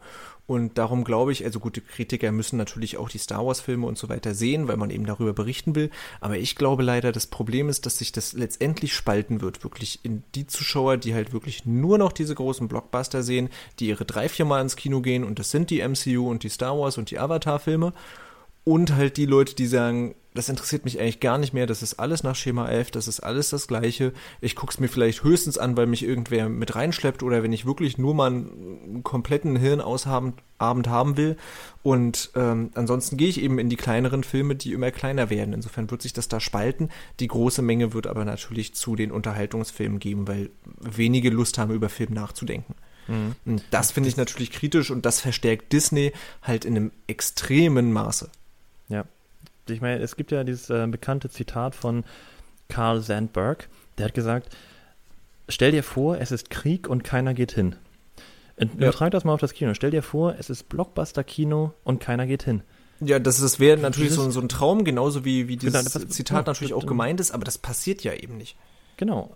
Das, das, das, ja, das ist halt wieder die Frage, ich glaube, da haben wir auch im Zusammenhang mit den, da haben wir auch schon öfter drüber gesprochen, ich glaube mit mit der Berlinale und den Oscars, ähm, dass vieles einfach vom, vom Menschen dann ausgeht, ne? dass man halt sich unterhalten kann, wie man möchte, aber es im Endeffekt auf den den Wunsch der Zuschauer dann doch ankommt, weil Disney macht ja auch nichts anderes, als dann eben diese, diesen Wunsch nach Blockbuster-Kino zu erfüllen. Klar kann man jetzt diskutieren, haben die, haben, haben die den noch mehr befeuert und haben sie wahrscheinlich mit MCU und so weiter, aber die Menschen gehen ja hin, die wollen ja genau das sehen. Ne? Das ist ja, ja. eben dieses Zeitalter des Popcorn-Kinos.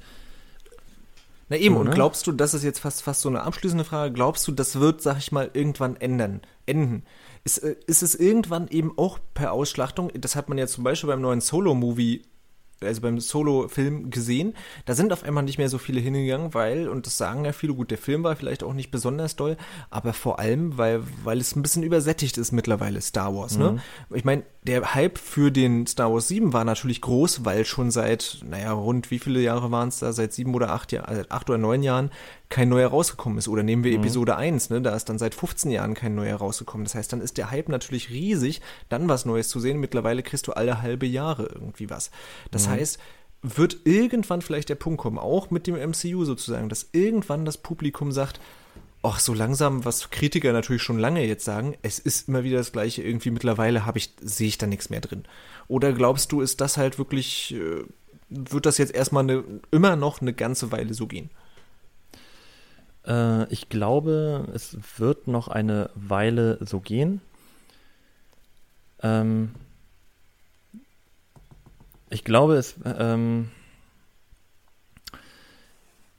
ja, es wird noch eine Weile so gehen und ich glaube, irgendwann werden nur noch Fangemeinden dann in die Kinos gehen, wenn ähm, Disney so weitermacht.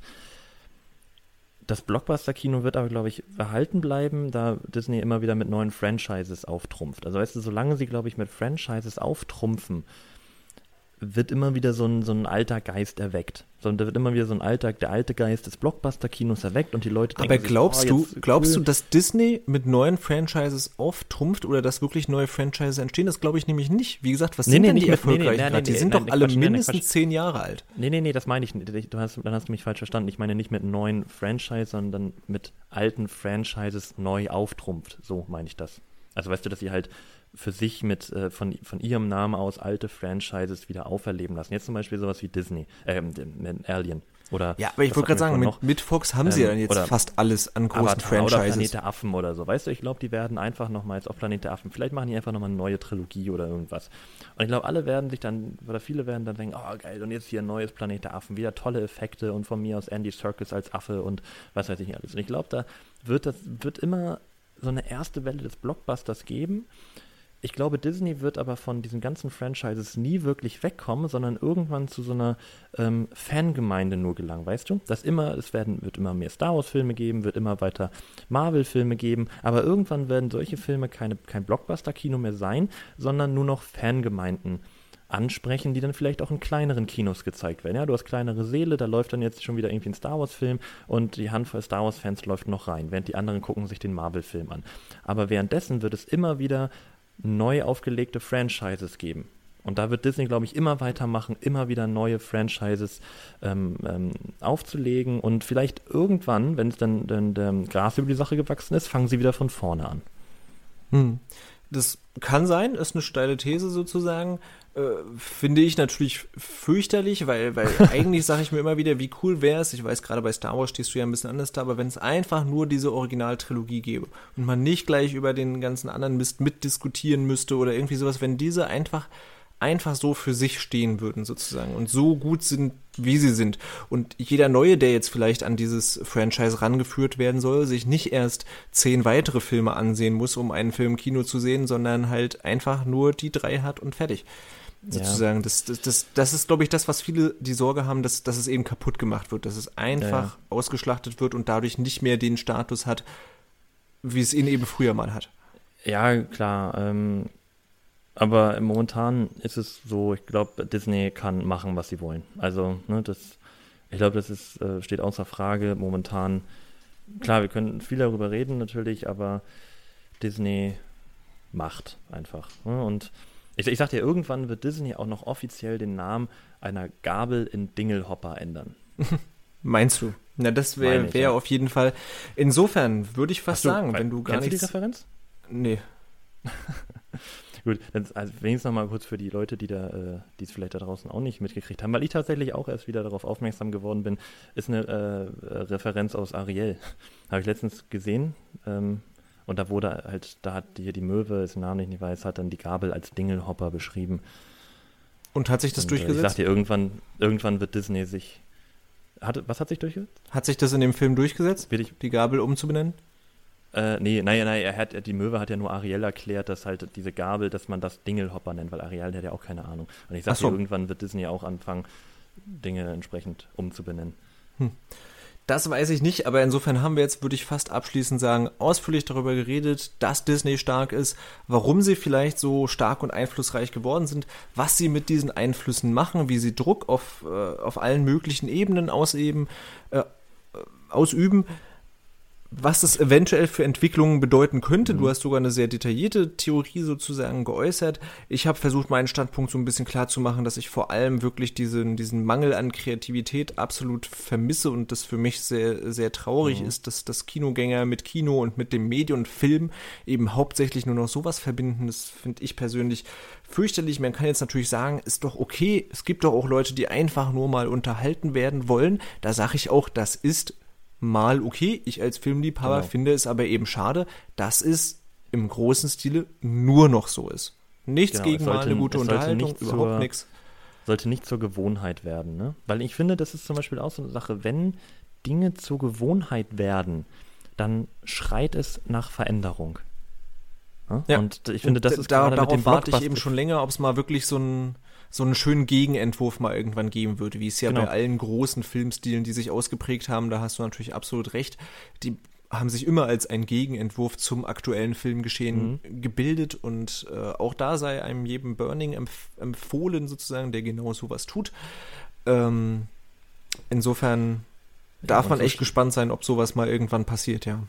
So schließt sich der Kreis, ne, mit Burning hast du am Anfang Tja. schon geredet, jetzt äh, zum Ende hin. Genau. Und äh, ich denke, wir haben jetzt auch schon wieder genug geredet. Du hast gerade gesagt, wir haben jetzt alles jo. einmal ähm, beleuchtet. Ähm, ich möchte noch kurz einmal aufrufen, äh, dass ihr da draußen euch da an der Themenfindung beteiligt. Wir hatten letztens auch schon mal so eine kleine Übersicht von vorgeschlagenen Themen, die jetzt äh, ne, für die nächsten Folgen anstehen könnten. Da waren auch ein paar andere interessante dabei. Ähm, also da gerne in den sozialen Medien. Ne, erzählt einfach, worauf ihr Lust hättet, ähm, ne, welches Thema euch besonders interessieren würde und dann gucken wir, ob wir daraus was machen können und hoffen ja dann auch, dass wir jetzt wieder regelmäßiger Folgen aufnehmen. Ja, auf jeden ähm, Fall. Ich denke, wir haben jetzt als Einstand schon auch wieder eine ganz gute Folge gemacht, ne? Immer thematisch sehr interessant. Wir haben jetzt wieder ein wenig äh, in die Länge gegriffen. Ja, ja, das war heute, äh, ja, sagt euch auch, wie ihr das findet. Es war heute natürlich ein bisschen sehr theoretisch, fast schon philosophisch angehaucht, sozusagen über so eine allgemeine Entwicklung im, im Kino sozusagen zu sprechen, wie es eben Disney ist. Aber ja, wir hoffen, ich hoffe, wir hoffen, ihr fandet das spannend. Ja, ich meine, das wollen wir ja auch tun. Ne? Wir wollen ja auch so ein bisschen allgemeiner über Dinge reden, so und jetzt nicht wieder, weiß nicht, einen Abriss des neuesten Marvel-Films oder was weiß ich machen, sondern klar, das kann jo. man natürlich zwischendurch auch mal machen, ne? dass man über Filme redet. Haben wir jetzt anfangs auch gemacht, aber es ist ja auch häufig immer wirklich interessant, ja, diese gesamte, gesamte Filmkultur. Ne? Und deswegen, wenn ihr da noch Ideen habt, bitte teilt sie uns mit. Ansonsten ähm, würde ich sagen, war es das für heute. Ja, äh, mein Abschlussplädoyer ist also, ja, geht meinetwegen gerne in Disney-Filme, lasst euch unterhalten, tue ich auch, aber geht für jeden Disney-Film mindestens in zwei äh, interessantere Filme, ähm, damit der Ausgleich eben geschaffen wird, damit ihr euch weiterbildet, damit ihr das Kino an sich unterstützt, damit ihr kleinere Filme und wirklich kreative Filme und Film, ja, Filmschaffende und Film, ja, Filmschaffende unterstützt sozusagen. Insofern versucht, versucht euch mal auf was Neues einzulassen, weil ein Großteil mhm. des geht natürlich nur drei, viermal das Jahr ins Kino sozusagen. Das heißt, vielleicht wirklich für jeden Marvel-Film auch einen anderen Film mitnehmen und dann wird das mhm. hoffentlich auch wieder besser. Das wäre mein äh, Abschlussplädoyer. Möchtest du noch was letzte ergänzen? Worte? Ja, ich möchte habe auch noch äh, ein paar letzte Worte. Äh, mein Abschlussplädoyer. Seid selbst reflektierend und äh, meine letzten Worte. Denkt mal nach. Hm? Also, ich, ja, möchte euch jetzt nicht das, Denken das ansprechen, ich möchte jetzt aber einfach, um bei dir anzuknüpfen, ähm, sagen, denkt mal darüber nach, was ihr da guckt und ne, also dieses so ähm, ne, Blockbuster-Kino, na, jetzt um hier eins deiner Lieblingsworte noch einzuführen, Mehrwert eines Films etc. Ne? Ja. Weil ich, Film verlangt halt immer eigenes Denken oder sollte es zumindest verlangen.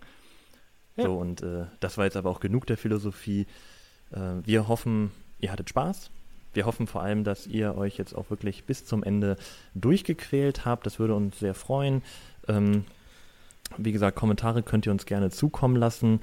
Ansonsten, ich hatte sehr viel Spaß. War schön, wieder äh, einzusteigen. Ich hoffe, du hattest auch Spaß, lieber Stefan. Äh, ich habe immer Spaß, ja. Weiß ich doch. Äh, gut, dann soll es das für heute gewesen sein. Stefan, ja. ich bedanke mich. Mach's gut, lieber Stefan. Mach's gut, lieber Chris. Mach's gut, liebes äh, Publikum. Genau, macht's gut, liebes Publikum. Wir hören uns dann in der nächsten Folge wieder. Und in diesem Sinne, bis dahin, macht's gut. Ciao.